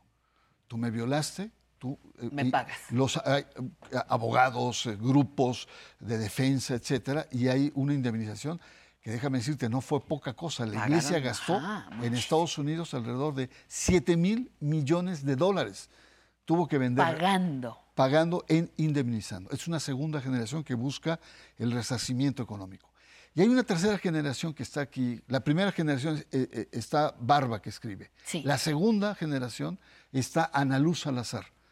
Le importa un comino la iglesia, le importa un comino lo económico, lo que quiere es que se haga justicia. Porque su depredador sigue siendo protegido por la iglesia. Entonces, me importa un comino la iglesia, me importa un comino los dólares, lo que quiero es justicia. Y entonces el libro le da eco a las víctimas que la verdad se las dan pocos. Y después el tema de teólogos. Hay varios teólogos que escriben. Hay una teóloga, el segundo capítulo, eh, que habla precisamente sobre el tema de esta masculinidad, sagrada. Y el Vaticano. Ay, ¿Qué? Ay, bueno, el Vaticano, hay que preguntarte, porque si si hubo abusos en Australia, en Estados Unidos, en Canadá, que los acaban de reconocer, eh, si hay en México, todos están bajo el Vaticano. ¿Y qué papel jugó el señor Al Vaticano? Papa Francisco le cuestionaron fuertemente de que había encubierto, estaba encubriendo a un personaje y él mandó a hacer una investigación de fondo. En el caso de McCarrick es eh, un cardenal de Washington en retiro. Y hace un estudio, y el estudio son más de 2.000 páginas el estudio. Y el estudio muestra cómo desde la época de Juan Pablo II eh, hubo- había denuncias contra McCarrick y Juan Pablo II, que venía de Polonia, decía, no, no, es golpearnos, nos no, no, no, lo defiende. Pero ya no lo nombra cardenal en Nueva York, sino lo, lo nombra en Washington. Después viene Benedicto XVI, que también hay más denuncias ya más fundamentadas. Lo sigue defendiendo porque era una persona que hacía lobby político y traía grandes recursos al Vaticano. Que ojo, los legionarios y este McCarrick, la- el nivel económico que aporta es como música celestial para el Vaticano. Y lo perdona nuevamente. Luego viene Francisco. ¿Qué es lo que pasa en este estudio? Que muestra que el conjunto de la estructura había sido laxa frente al caso McCarrick. ¿No? Y ese es uno de los grandes dramas que tiene la Iglesia Católica, es decir, no ha ido con determinación, con fuerza, haciendo justicia, no tiene la sensibilidad de las víctimas, a pesar de haber hecho una cumbre, pero se siguen reproduciendo. ¿Cómo es posible que en México tengamos cientos, eh, ya se ha comprobado, te dije que había sospecha, 132 curas fueron ab- abusadores? La misma pregunta, ¿dónde están? ¿Dónde ¿Quiénes están? son? ¿Qué están haciendo? ¿Qué son de las víctimas? ¿A dónde vamos? Claro. ¿No? Claro. Y entonces hay muchas preguntas. El, el libro abre preguntas y muestra casos de cómo en otros países, por ejemplo Chile, con esto termino porque Sí. es muy importante. Chile. En Chile las víctimas se agruparon en sociedad civil, presionaron al gobierno, se aliaron con otras organizaciones sociales, presionaron a las autoridades públicas, al Parlamento que endureciera las medidas. ¿no? Y entonces el gobierno está obligado, como en Australia, como en Irlanda y en algunas entidades de Estados Unidos, a traer los casos y ser más severos. En México estamos muy lejos, pero tenemos que ir hacia allá. El rol ni siquiera es la iglesia, porque en la gran, la iglesia te puede sancionar sacándote de la iglesia, convirtiéndote en un laico. Si tú y yo estaríamos en la máxima pena de la iglesia ya, católica. En la calle. Ajá. Lo que tiene que intervenir es el Estado con una actitud mucho más severa, yendo a tu primera intervención. Es un crimen, es un delito que tiene que ser castigado. Pues yo les invito muy cordialmente a que conozcan el libro del queridísimo maestro Bernardo Barranco, Información, profundidad, análisis, profesionalismo y el compromiso de ofrecer siempre lo mejor de él en cada una de sus publicaciones. Querido maestro, muchas gracias No, por haber estado aquí. Un honor que nos. No, acompañes este domingo. Y nos vamos con, nos vamos con la entrevista a esta excelente mujer que ha abierto el camino a muchas otras mujeres, Mari Carmen de Lara.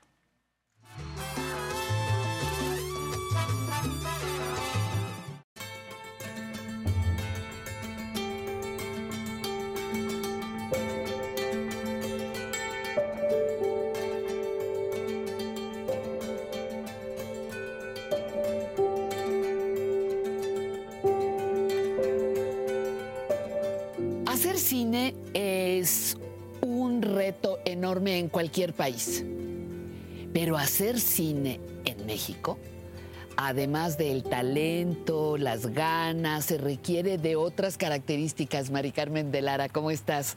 Bien. Bienvenida. Nos encontramos con una cineasta mexicana, docente en materia cinematográfica. ¿Cómo escoges ser cineasta?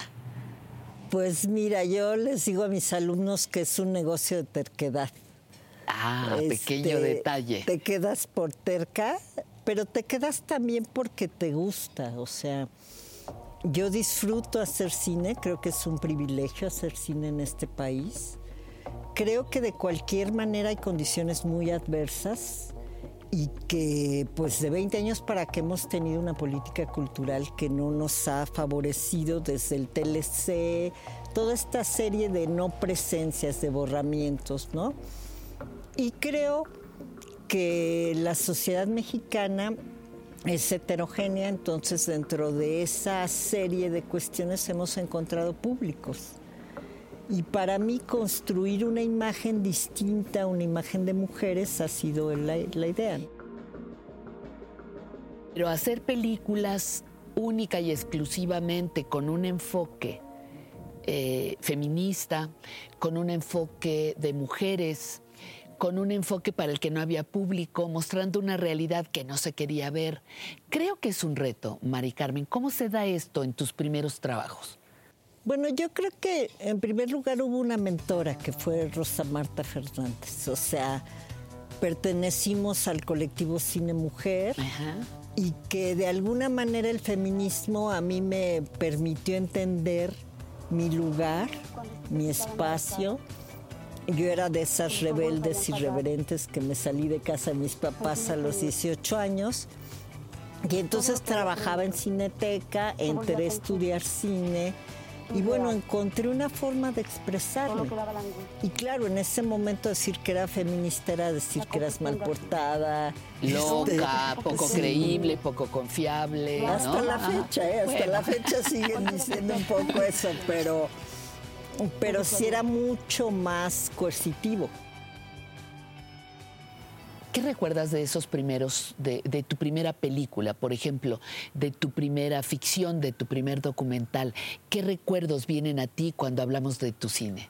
Bueno, mira, por un lado, uno de los primeros ejercicios lo, hice con, con los que son mis mejores amigos hasta la fecha.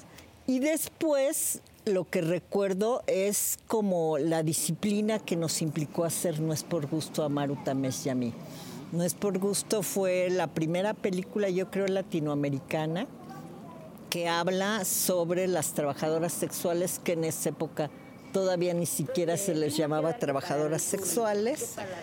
Y no es por gusto, fue como el acercamiento a entender otras formas de vida de las mujeres, de mujeres que de cualquier manera no tendrían oportunidad laboral y que para ellas vivir desde su cuerpo era lo mismo que para una trabajadora a otro nivel solo que había un problema de derechos que creo que sigue siendo un grave problema en este país, que se ha diferenciado, digamos, de mujeres que se ven orilladas tal vez a ejercer la prostitución y que tienen otro tipo de concepción de su cuerpo, pero es distinto a la problemática de la trata, que es un problema gravísimo en este diferente. país, Ajá. que es el forzamiento, que es la desaparición de chicas, que es todo esto. Entonces, en ese momento para mí fue descubrir los muchos Méxicos. Pero las racias están muy duras. De que llegan los policías y lloran hijas de la chingada y a madrazos, ¿no? Entonces nos empiezan a, a golpear. La oportunidad de entrar a la industria era entrar también al sometimiento del set, ¿no?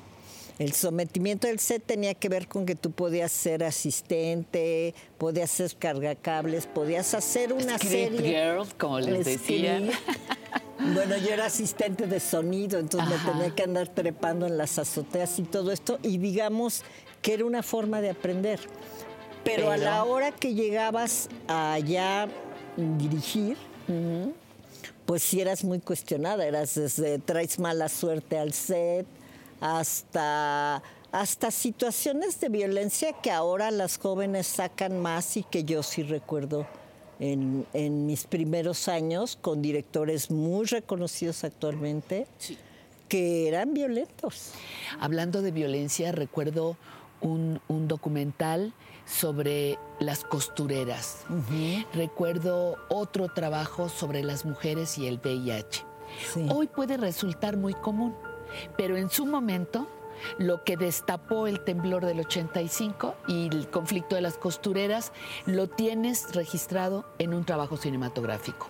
No les pedimos fue la respuesta al temblor, o sea, desde mi profesión, y fue entender cómo las costureras tenían la inteligencia y la capacidad para organizarse y cómo este proceso de perder tu casa, perder tu trabajo, te lleva también a tomar decisiones tal vez, eh, yo diría, más... eh, más aventadas que no hubieras tenido en otro momento. O sea, lo que me pasó con costureras fue precisamente ver desde esta ciudad que era la segunda fuerza de, de mano de obra femenina, el trabajo de la costura, y que las condiciones de trabajo pues eran todas encimadas en un lugar sin ventilación, en fin, en unas condiciones atrás de una máquina.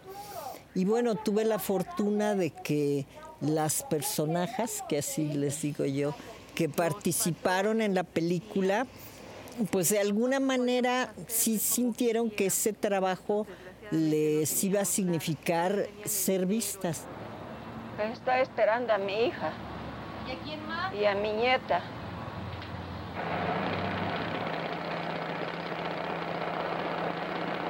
Con el caso de VIH, lograste poner también el dedo en ese momento en una llaga muy fuerte. Sí, porque por, por un lado era todo el tema de la migración. Las mujeres que quedaban seropositivas, donde de pronto el marido llegaba un tiempo y ellas acababan sin conocimiento, porque muchas veces los maridos llegaban ya en un estado muy avanzado de la enfermedad y generalmente la sexualidad eh, en esta serie de combinaciones de poderes patriarcales pues no les pertenecen las decisiones a las mujeres. Entonces ellas no podían pedirle al marido que se pusiera un condón porque entonces en ese momento era la duda sobre qué haces cuando yo no estoy, etcétera, ¿no? Y eso las llevaba a una situación pues finalmente de muerte. Y la verdad sí me sentí muy humillada. Eso no puede ser. Debes saber que tienes derechos y uno de ellos es a la confidencialidad. Sería bueno que hablaras con Silvia, la abogada de la fundación. ¿Quién te inspira como mujeres creadoras?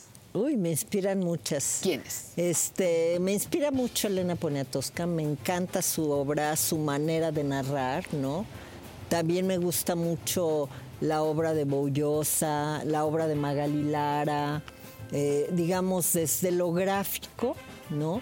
Pero me inspiran también mucho como el trabajo de las feministas de 50 años que han buscado incidir en la política, que han buscado que existan políticas públicas que permitan, por ejemplo, el aborto.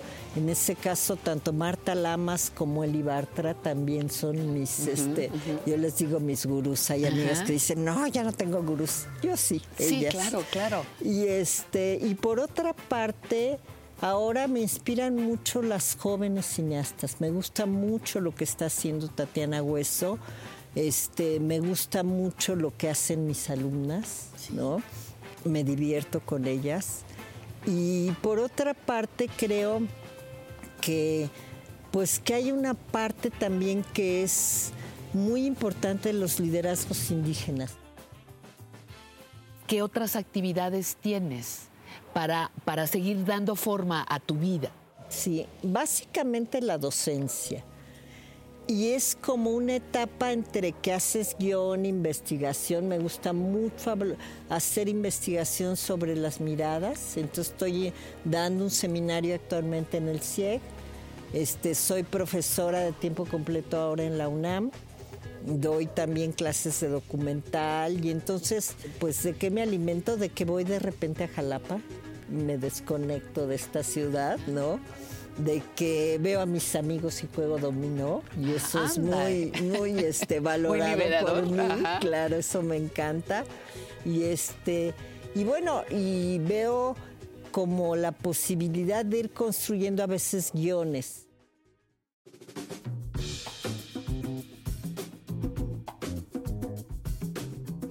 ¿Cómo te sientes hoy, Mari Carmen de Lara? Pues mira, me siento, ahora sí que como la canción, me siento bien, pero me, siento, mal. Este, no, digo, sí, me siento bien en tanto que estoy dispuesta a seguir enfrentándome al reto de filmar.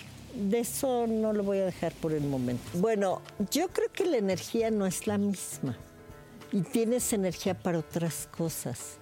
Y yo sí creo que el tiempo es lo más valioso. Entonces, esa parte, digamos, sí quisiera como disfrutar más ciertas libertades que no tengo, que les envidio a mis amigas jubiladas, ¿no?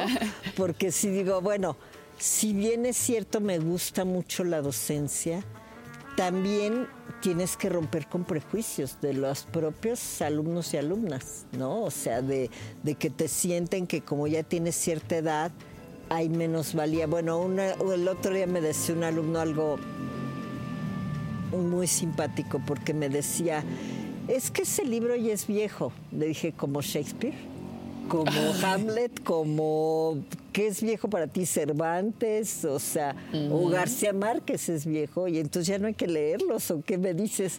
O sea, de repente esta idea de que lo viejo es obsoleto, que creo que está introyectada en esta sociedad de una manera brutal, ¿no? O sea, y que hay muchas cosas que que abonan a esa situación, ¿no? A que precisamente te descalifiquen por ese lado.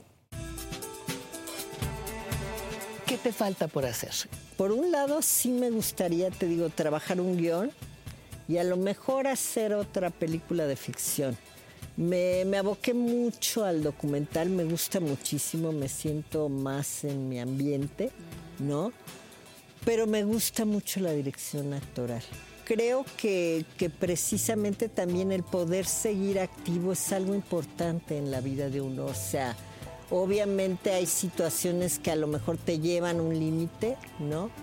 Y, te, y eso te impide de pronto tu movilidad o alguna cuestión. Pero creo que mientras la actitud sea seguir aprendiendo, que es mi actitud frente a la vida, pues eso siempre será el reto a, a seguir. Así me veo un poco.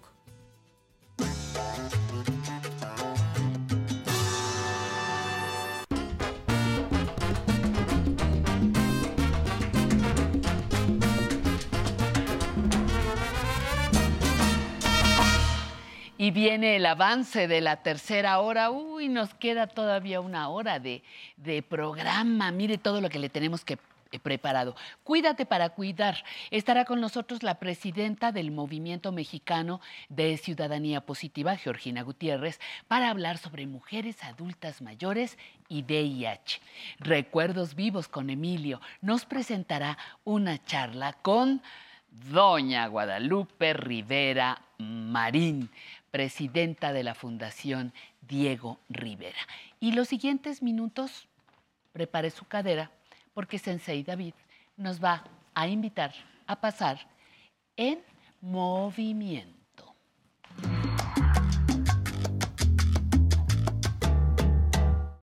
¿Lo hice bien, Sensei? Para acá, para acá y Te luego faltó me el tubo, Pati. Me faltó, eh, Sí. ah, me faltó. No, pero pues es que esa todavía no me la sé. Pero la voy a ensayar para la próxima semana. Ejercicios que te ayudan al dolor de cadera. ¿Qué hay con eso? Nos van a aliviar pues, de tanto estar sentado, de tanto caminar, duele de repente ya se levantan y hasta- tú le haces así Uy, Ajá. Vamos a- Dolor de cadera. Nos vas a ayudar a quitarlo. para que- aliviarlo. Me voy a poner ahí a espiar con detalle la clase. Muy bien, Pati. Bueno, muy Adelante. bien. eh, Disfrútenlo. Adelante. Voy a necesitar dos personas del público porque la idea es que nos- ustedes en casa y nosotros aquí pasen mis dos este, compañeritos. A la izquierda, a la derecha. Y vamos a necesitar dos sillitas. Entonces vamos a poner una de este lado para Philly y otra para Lumi. Lumi y Philly. Y yo soy David. Entonces ya quedamos. Ya hicimos el grupo, más atrásito. Muy bien. La idea es que ustedes en casa, los dolores de cadera, las personas que lo padecen, es un poco doloroso. Por eso traemos las sillas para darles una muletilla para que se agarren, ¿vale? Entonces vamos a separarnos un poquito. Un saludo a todos los que nos ven en redes y todo eso, a don Pepe y a, y a Beto, que hoy cumpleaños. Beto, felicidades. Me debes una. Vamos a empezar con un estiramiento. Entrelazamos dedos, vamos a trabajar. Entonces, el calentamiento va incluido en la cadera, ¿vale? Al frente dos y tres. Ahí mismo hacemos uno y uno, uno, dos y tres. Muy bien. Vamos a empezar nuestro primer ejercicio. Nos agarramos de la silla los que tienen problema de cadera y vamos a levantar rodilla derecha. Uno. Primer ejercicio. Dos, tres. Cambio de pie. Uno. Vamos público para que calienten. Dos. Me lo van a agradecer al rato. Y tres. Del lado derecho. Uno. Rodillita del lado. Dos. Y tres. Otro lado. Uno. Dos. Y tres. Muy bien. Ahora vamos a poner un piecito adelante y uno atrás. Vamos a subir nuestra rodilla y a pisar atrásito, bajamos el talón. El secreto de este paso es bajar el talón atrás, ¿vale? Subo uno, talón abajo, talonazo abajo. Dos, un poquito anguladitos para que quepan bien. Tres, cambio de pie. Otro lado. Rodilla, talón piso. Rodilla, talón piso. Dos y tres. Muy bien. Vamos a ponernos, soltamos la silla. Pie, de, pie izquierdo de lado, mano derecha. Regreso. Todo el peso en la pierna y empujamos limpiando. Hombro contrario, ¿vale? Como limpiando. Dos, que se abra la cadera. Y tres, cambio de pie, el otro pie. Pies juntos, pies juntos. Derecho con izquierda uno.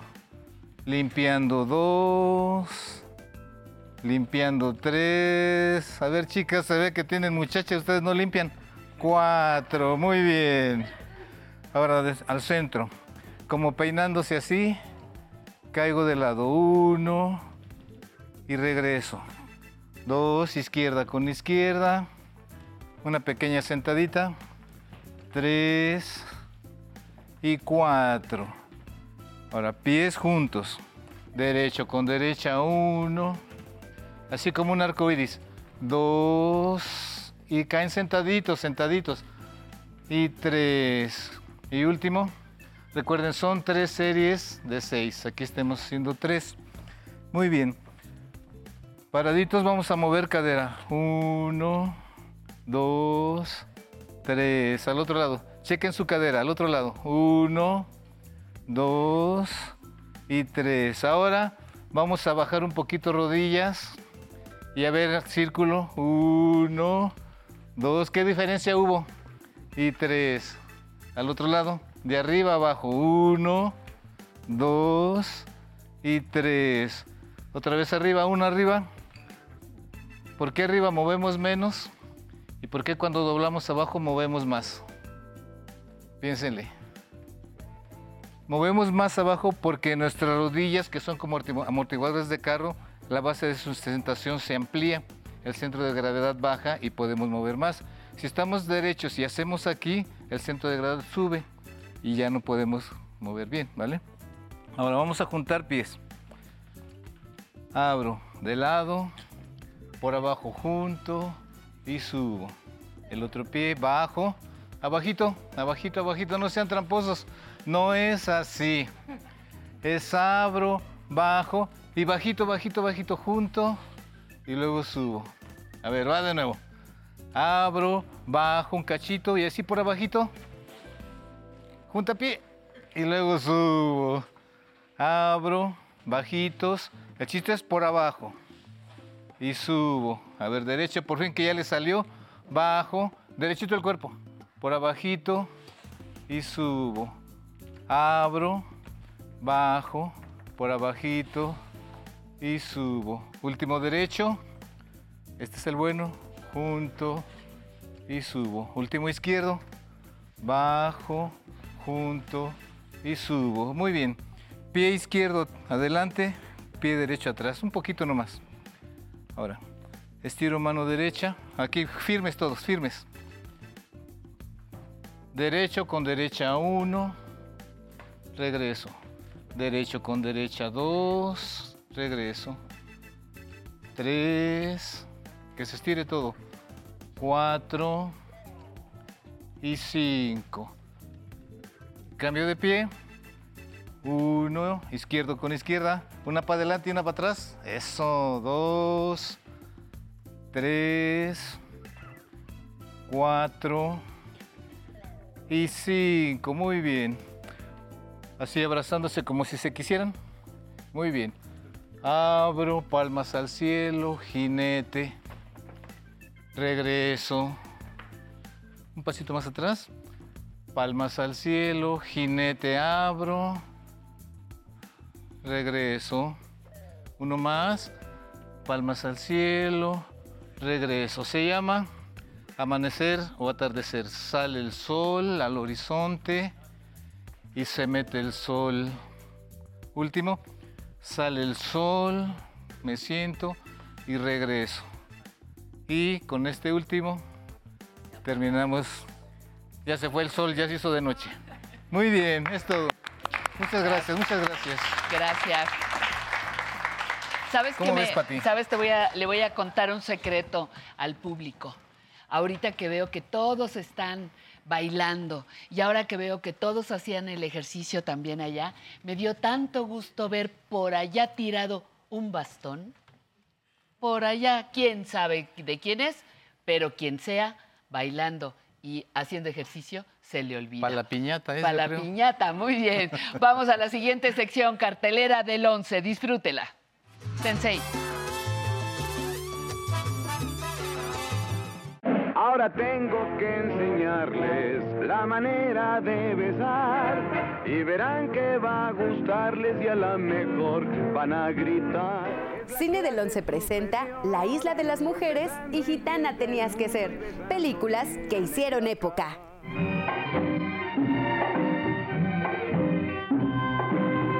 En los años 50, el cine mexicano vivía uno de sus momentos más sobresalientes. En esa época, había un director cinematográfico sobresaliente que era Rafael Valedón. Valedón fue director, actor y escritor. Este genio de nuestro cine fue un maestro de la comedia. Además de que lograba reunir a las mejores estrellas del momento, presentaba historias que mostraban algo más que situaciones graciosas. Ahora el once se engalana con dos de sus excelentes comedias.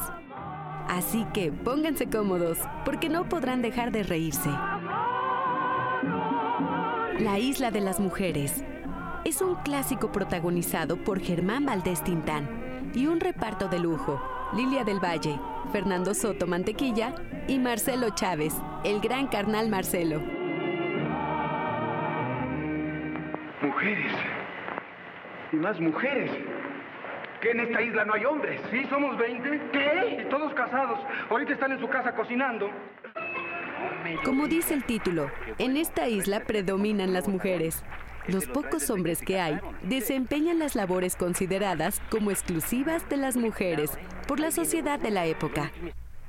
Los papeles se invierten y Rafael Valedón nos lleva de la mano al loco mundo de Tintán, amplificado gracias a la diosa Lilia del Valle, lo que nos matará de la risa. Los hombres de Occidente nos han enviado un embajador que ha entrado a esta isla secretamente.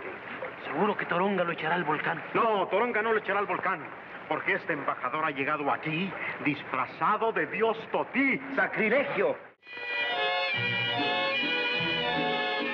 El mismo año, de Isla de las Mujeres, se estrenó una de las joyas más brillantes del universo cinematográfico nacional. Gitana tenías que ser. Esta fue una película que marcó también el cine de ese entonces. Si en la Isla de las Mujeres habíamos disfrutado de un reparto incomparable, en Gitana tenías que ser, disfrutamos a una pareja explosiva, a la diva Carmen Sevilla, ícono del cine de España, quien conquistó a todo un continente y a Hollywood, al lado de nuestro adorado Pedro Infante. Esta película entabla un juego muy interesante, porque es la historia de la industria del séptimo arte. El reparto es fulgurante. José Elojón Jasso, en el papel de un afectado director. Y un raro talento, Ángel Graza, otro estupendo actor español, trasterrado en México. Llevaba la batuta del talento europeo con una nómina de cantaoras y cantaores que eran estrellas del flamenco. Porque de eso se trata, gitana tenías que ser.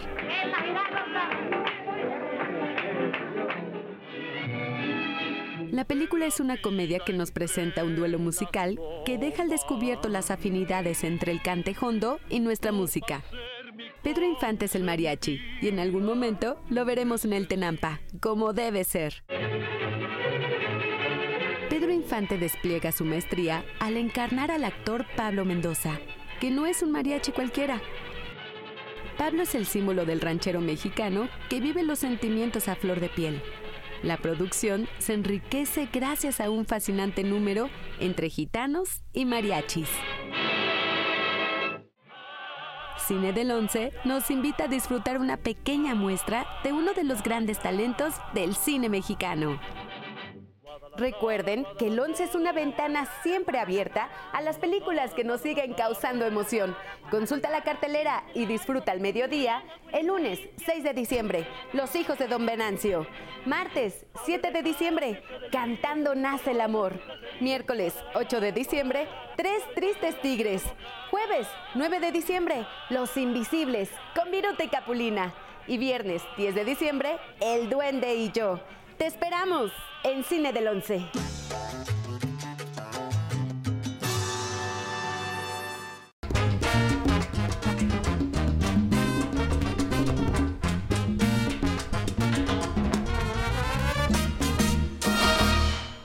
Mire, aunque no tenga pareja, véngase a bailar. Como Clarita, que anda bailando ahí feliz, nos puso la, el ejemplo esta mañana y otras veces también. Vamos a Cuídate para Cuidar, nuestra siguiente sección.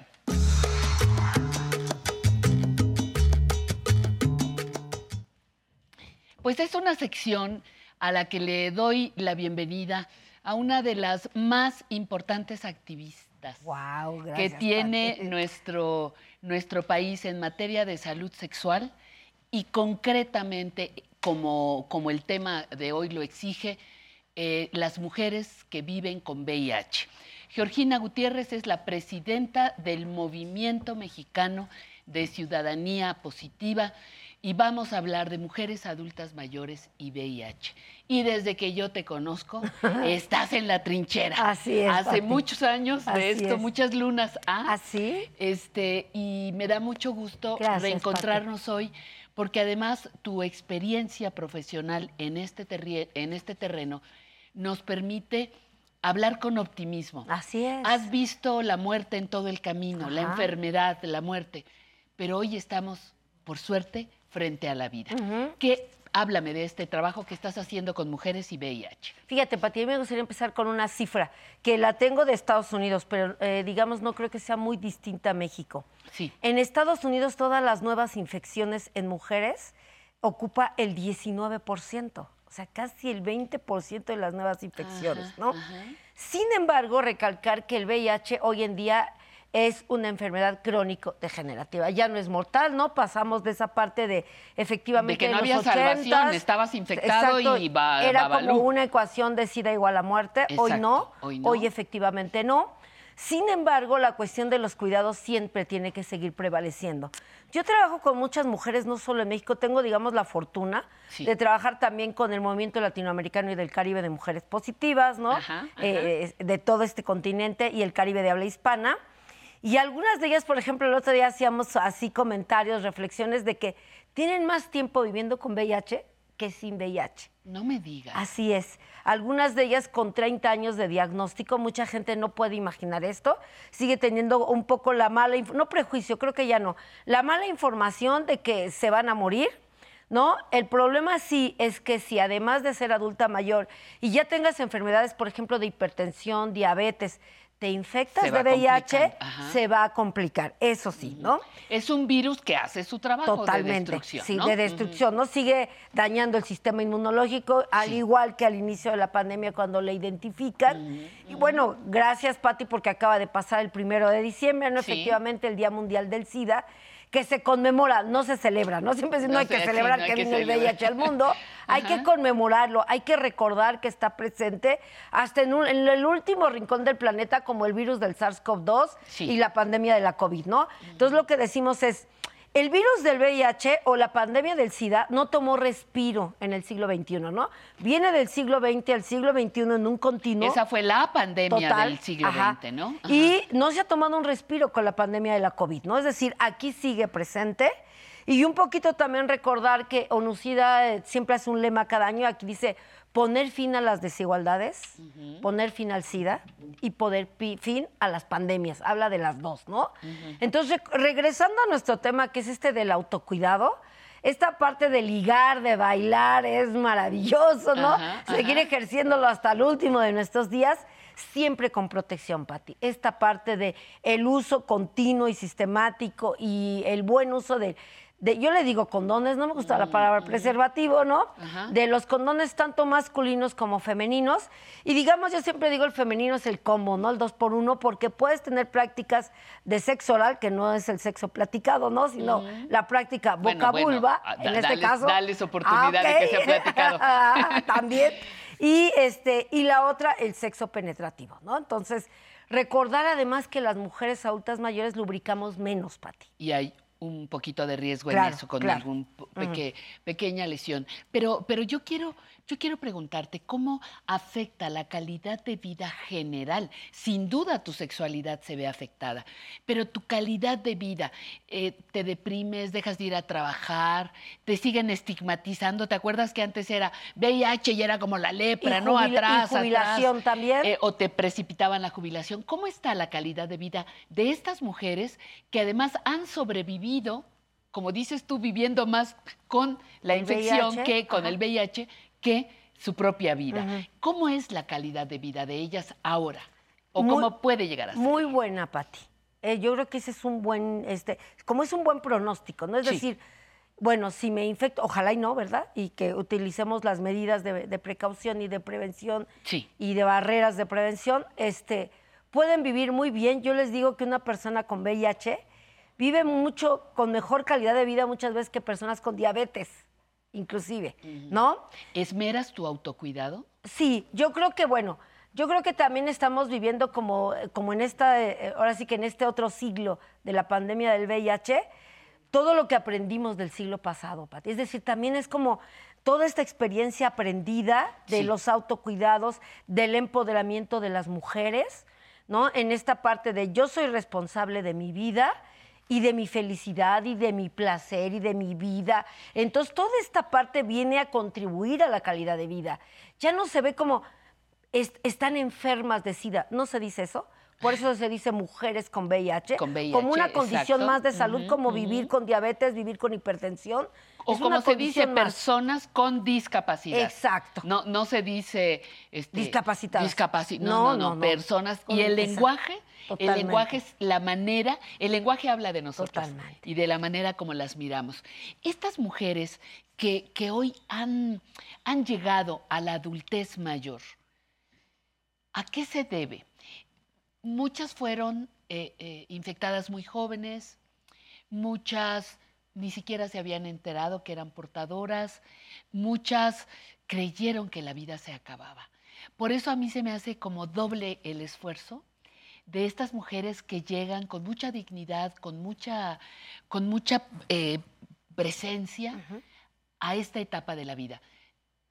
¿Qué, qué les permitió llegar hasta acá? Porque ahora son adultas mayores. Con, Con VIH. Pero antes no se hablaba de No, adultez mayor. Total. ¿Qué les ha permitido llegar acá? Yo creo que el- eso que ahora llamamos resiliencia, Pati, que no lo llamábamos así, ¿no? En el siglo pasado. No, así Quizá no. el término existía, Sí. pero no lo teníamos incorporado ni apropiado. Entonces, yo sí creo que es eh, los grupos de autopollo, por supuesto que funcionaron eh, maravillosamente. Mujeres que creían que no habían más mujeres con VIH, Pati, también, ¿no? Es decir, wow, o sea, si hay más mujeres como yo, empezar a conocernos en conferencias, congresos, encuentros, seminarios y encontrar a la otra tú, ¿no? Eh, como en este espejo bonito, es decir, wow, y ella ya tiene tanto, y cómo, y ya no tiene miedo. El estigma y la discriminación siguen existiendo, desafortunadamente, para ti. Esta meta, por ejemplo, de Onucida de cero discriminación, no hemos podido llegar a ella.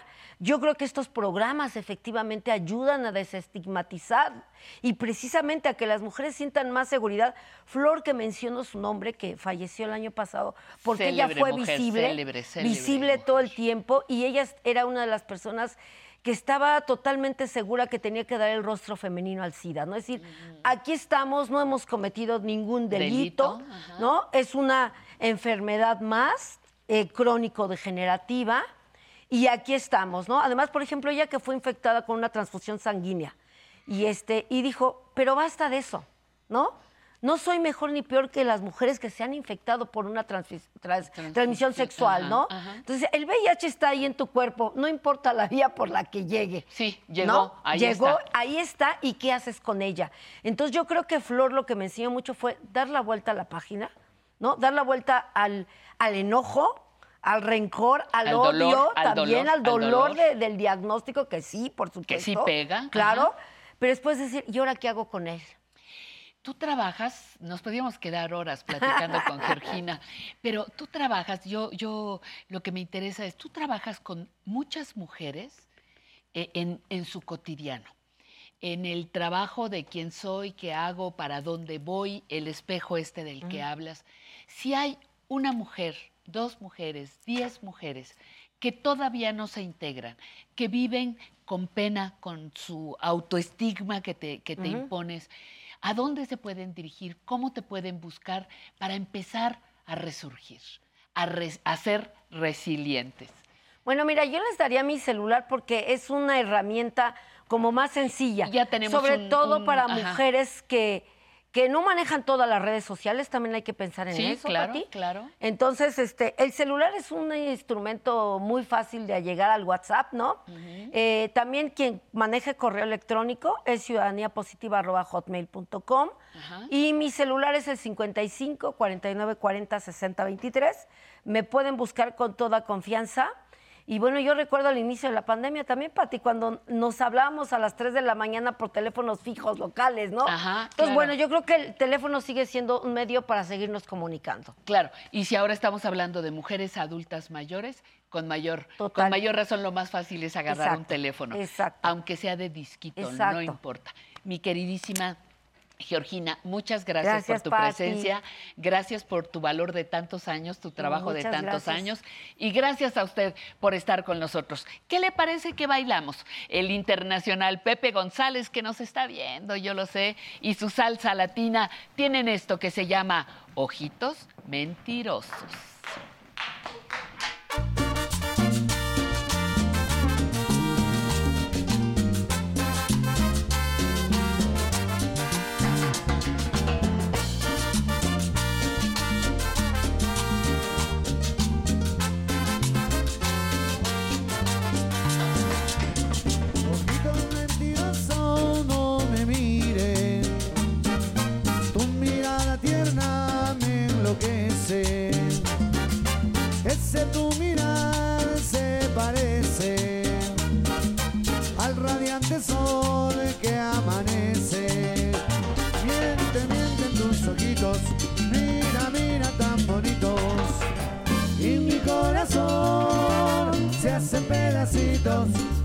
Y mi corazón se hace pedacitos.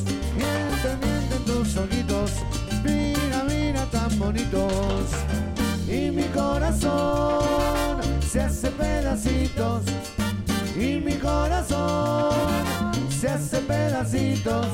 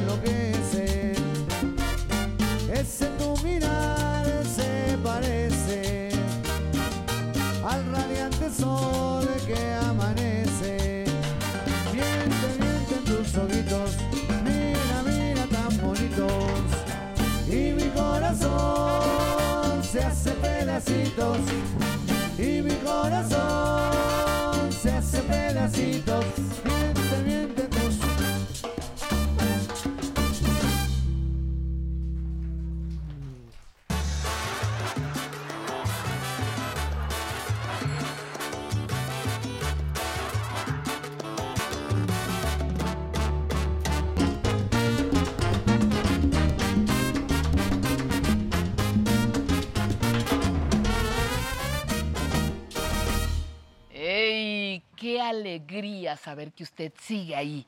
Tres horas dura nuestro programa. Recomiéndenos, eh, promuévalo. Le vamos a agradecer que hable de la información, la cultura y el divertimento que organizamos todos los domingos aquí en el 11. Y quiero agradecerle muchísimo a las personas que nos escriben vía las redes. Primero le vamos a agradecer a nuestro queridísimo amigo Rodrigo que nos hace llegar estas, estos mensajes. María Salas, desde eh, el- al staff de Aprendiendo a Envejecer desde Texas. Alejandro Vanegas Gopar, hola, muy buenos y bendecidos domingos. Tengan con esa alegría que nos caracteriza a los mexicanos. Soy Alejandro Vanegas desde Sioux Falls. En Dakota, un abrazo nos manda a todo el equipo. Gracias, María Inés García Cuevas. Buenos días, saludos con afecto desde Vancouver. Canopina dice que nos está viendo desde Guanajuato. Marta Viveros dice que no se pierde el programa, manda saludos a su mamá que tiene 82 años y que nos ve cada domingo. Pues un abrazo para la mamá de Marta Viveros. Tenemos además otros, otros por acá. Yolanda, María, no, no, no, ¿qué pasó? Se movió. Yolanda Franco, buenos días, por favor feliciten a Dolores Ramos por su cumpleaños. María de Jesús Mendoza también está. Nancy Rodríguez Ávila. Rodrigo Olar, María Esther Peña Carmona, muchísimas gracias por escribirnos a través de las redes y gracias a usted que se tomó la molestia de marcar nuestro número telefónico. Clara Gómez que nos manda Saludos para la señora Paula Escárcega y Lorenzo Arellano.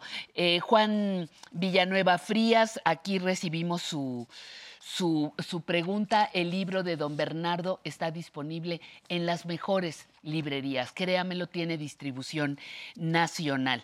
Gracias, mandan un saludo especial Cruz Barrera Fernández y... eh, Ernestina Bautista, tomo nota de su, de su mensaje, aquí lo tenemos. Lilia García, muchas gracias, muchas gracias a Isabel Cordero Ortega, que nos ve desde San Cristóbal las, las casas en Chiapas y les agradecemos muchísimo que estén con nosotros. Ahora yo les invito a que disfrutemos de esta otra gran sección, los recuerdos vivitos y coleando con Emilio.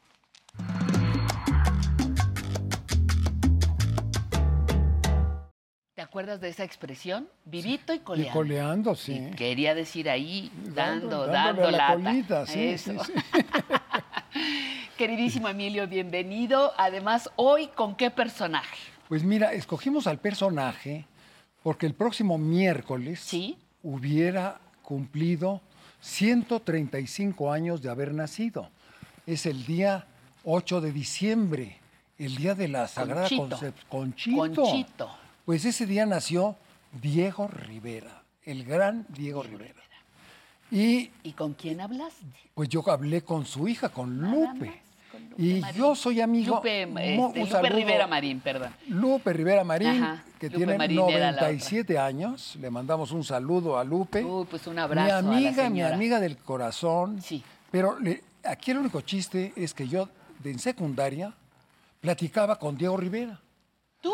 Yo, ¿En secundaria? en secundaria, yo iba Pero si tú no tienes 130. y no, pero yo estaba en secundaria, iba a salía de la escuela y me iba a tomar unos a tomar el camión en la calle de la Martín con Horacio. Y allí había, todavía hay una cosa de, de jugos que se llama la ciudad de Colima. Ajá. Y ahí vendían jugos buenísimos de fruta. Y Diego bajaba rodeado de mujeres porque estaba trabajando en el, el cárcamo de Lerma, en Chapultepec, y bajaba con sus muchachas, siempre estaba rodeado de mujeres maravillosas. Y entonces yo platicaba con él, que le caía en gracia, porque yo sabía más o menos quién era Diego, ¿no? Y pagaba mis jugos. Hombre. Sensacional. Sí, tu Entonces- admiración creció. No, pero enorme. porque Era yo- enorme, ¿verdad? Sí, sí, Sí. un- unos zapatos Tempac de minero, ¿no? Y con overol. Me impresionaba mucho. Y platicaba con él ahí. Y luego en Bellas Artes, cuando llegaban los rusos a tocar la sinfónica, con tal Ivanov, y ahí rodeado en un palco con, ah, con, con sus mujeres que eran sus modelos. Entonces yo tuve el, el privilegio de platicar con Diego Rivera y ser muy amigo de Lupe y de su hijo, el cineasta Diego López. Diego López, muy cómo amigo. no, cómo no. Y de Lupe Rivera, su primer, la mamá de una gran cocinera que nació en Zapotlán el Grande de Tiene- Jalisco. Tiene muchas publicaciones, pero hay un libro que se llama Las fiestas de Frida y Diego. Y tiene unas recetas Fantástica. buenísimas. Bueno, pues yo comía en la calle de Calero con Lupe, que, que trabajábamos juntos en el Zócalo. Pues vámonos a ver la entrevista, ¿qué te parece? Me parece. De Guadalupe Rivera Marín, entrevistada por Emilio Cárdenas. Este libro eh, consta de 60 testimonios de, lo- de los hombres y mujeres eh, más relevantes en la cultura de, nuestro país en ese momento. En- eh, la universidad solicitamos, eh, la Fundación Diego Rivera solicitó de la universidad que se hiciera una nueva edición por la, por la importancia que tienen los textos que ahí, ahí se recopilan y además porque el libro original, que es un librito pequeño, eh, tiene las, las, la reproducción de los autorretratos de mi padre. O sea que, que eh, lo aceptó el señor rector de la Fuente, eh, Saltiela La Triste, que dirige la Dirección de Literatura de la Universidad, eh, ya está em, em, involucrado y de pronto saldrá este libro. Este es uno de, la- de las promociones que hicimos. Otra promoción que también ya está en marcha y que va a salir es con el, con el LINA, eh, con el Instituto Nacional de Antropología, de Antropología e Historia y con el CIESAS, con el Centro de, Estudios eh, en Arqueología y Antropología Social. Con el CIESAS estamos, se va a publicar, a, repu- a publicar, a reeditar, para ser correctos, un libro escrito en quiché y en español, con la versión quiché del Popol Vuh. Eh, está escrito por, por un autor, el señor Chávez, que lo escribió en quiché eh, y, y además, al mismo tiempo hizo la traducción. Y este libro va a estar ilustrado con las 16 diez- o 17 acuarelas que Diego Rivera eh, eh, realizó para un libro que se iba a editar en Japón, pero que existen las acuarelas maravillosas de diferentes eh, narraciones del Popol Vuh. Ese es otro de los libros que estamos promoviendo. Y por otra parte, tenemos ya en marcha tres investigaciones, que es lo nuevo que estamos haciendo, precisamente Querétaro. Eh, vamos a hacer, un libro, estamos ya trabajándolo, con, de recursos de Conaculta, que nos, nos, eh, aceptaron tres proyectos, uno de ellos sobre Diego Rivera en Querétaro.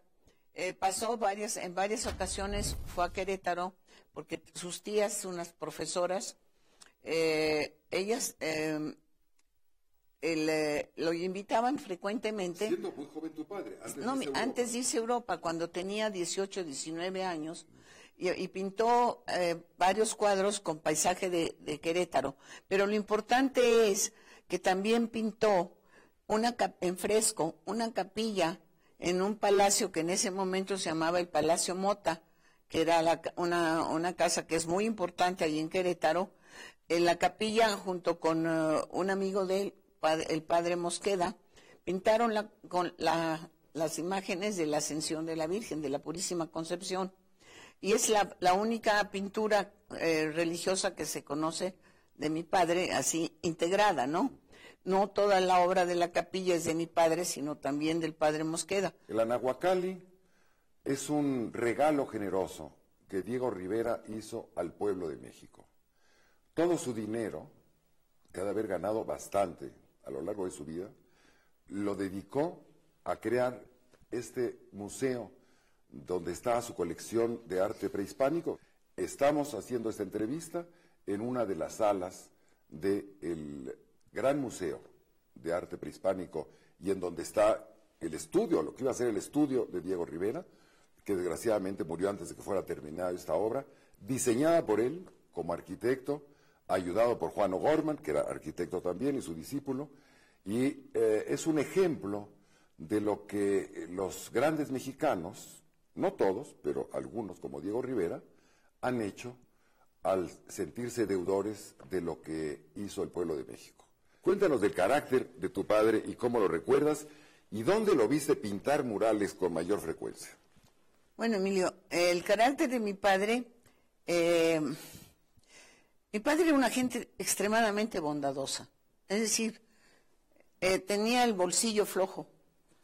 A quien, a quien le pedía ayuda, ayudaba. Y el día que murió, eh, antes de que lleváramos el cadáver a, a, Bellas Artes, estuvo unas horas ahí en el estudio, la gente de, San Ángel se enteró y empezaron a llegar a la casa, gente del pueblo, y a darnos las gracias por todo lo que mi padre los había ayudado. Con Ruth y conmigo era eh, muy, muy exigente en el sentido de que eh, siempre desde niñas nos, nos, vistió de hombres, en primer lugar. Y ya cuando, cuando enfermó mi madre, que nos fuimos a, Guadalajara, fue cuando empezamos a usar vestidos, porque mi abuelita, allá en Guadalajara, como tú dices, somos familia de origen de, Ciudad Guzmán, de Zapotlán, pues mi abuelita se horrorizó cuando nos vio llegar de, de, overol, ¿no?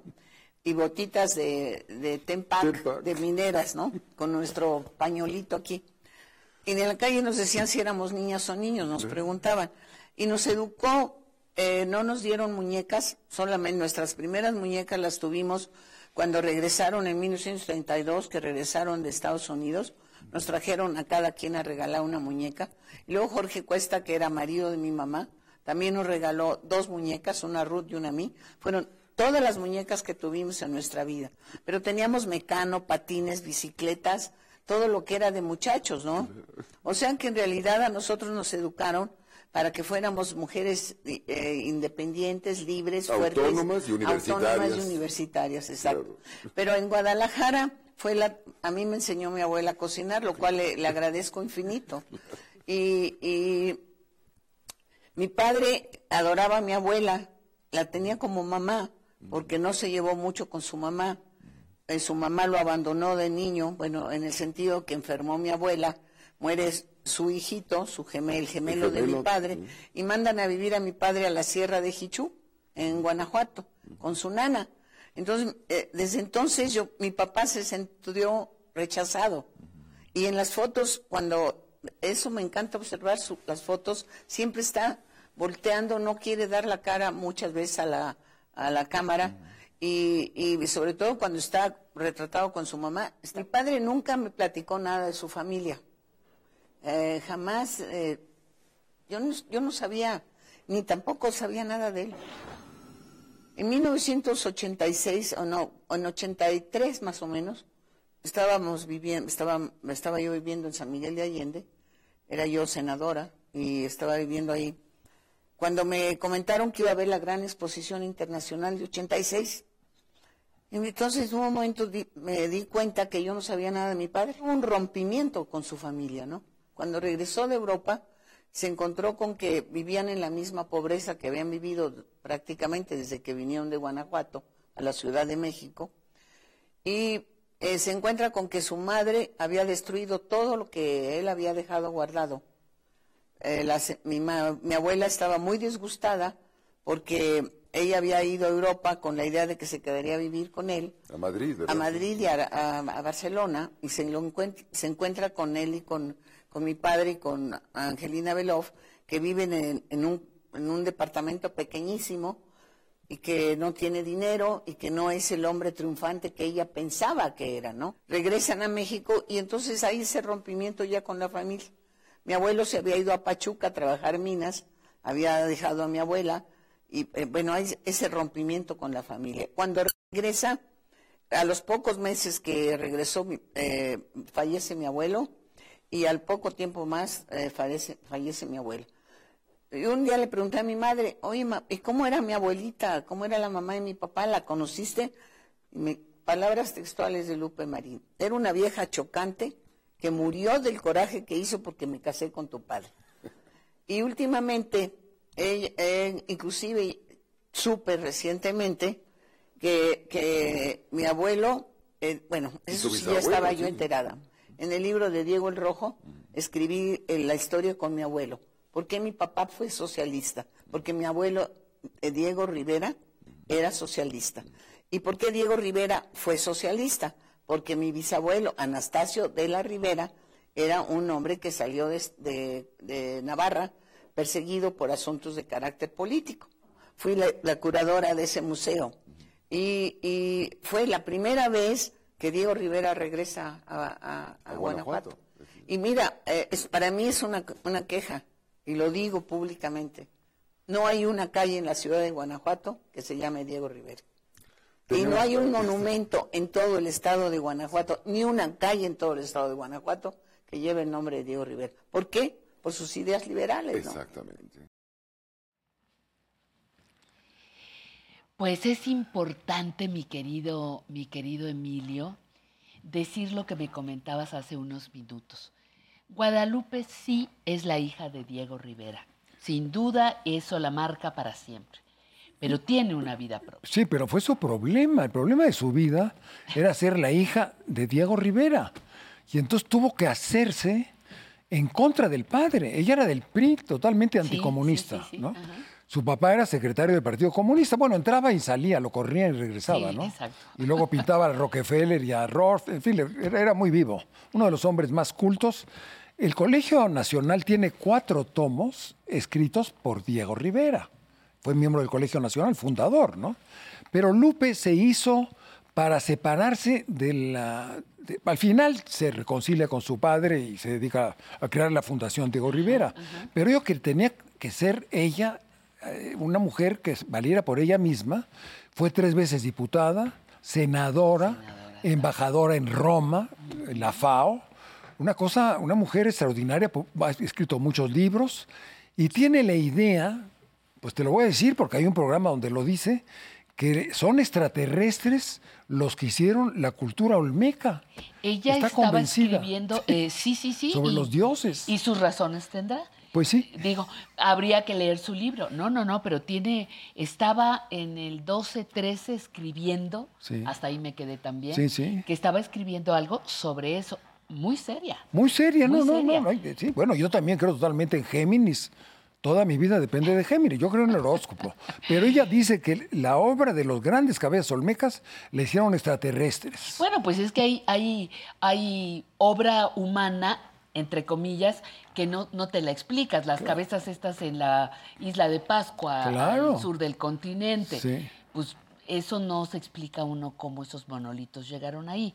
O la Olmeca. No sé, digo, habrá que escuchar sus razones.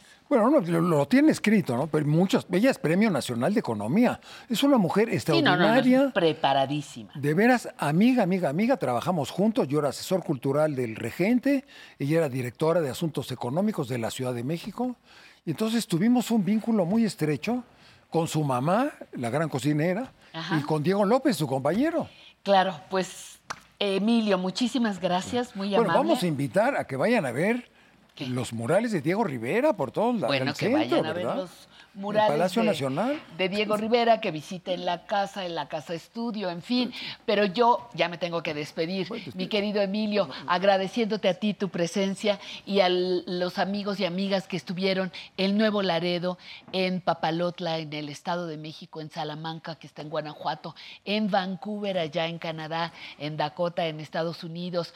Les agradezco muchísimo, muchísimo que hayan prestado atención a nuestro espacio. Recuerden que aquí el, el objetivo fundamental es servir, informar, entretener, eh, proporcionar cultura a las personas adultas mayores, todas esas personas que seguimos construyendo este país. Muchísimas gracias por estar con nosotros y les dejo con el internacional, inigualable Pepe González y su salsa latina con este, Odiame.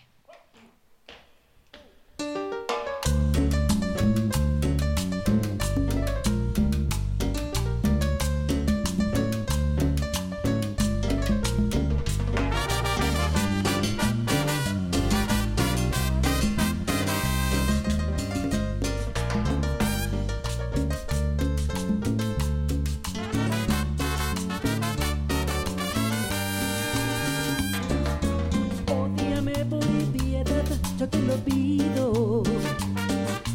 Ódiame sin medida ni clemencia. Odio quiero más que indiferencia, porque el rencor tiene menos que el olvido. Ódiame por piedad, yo te lo pido.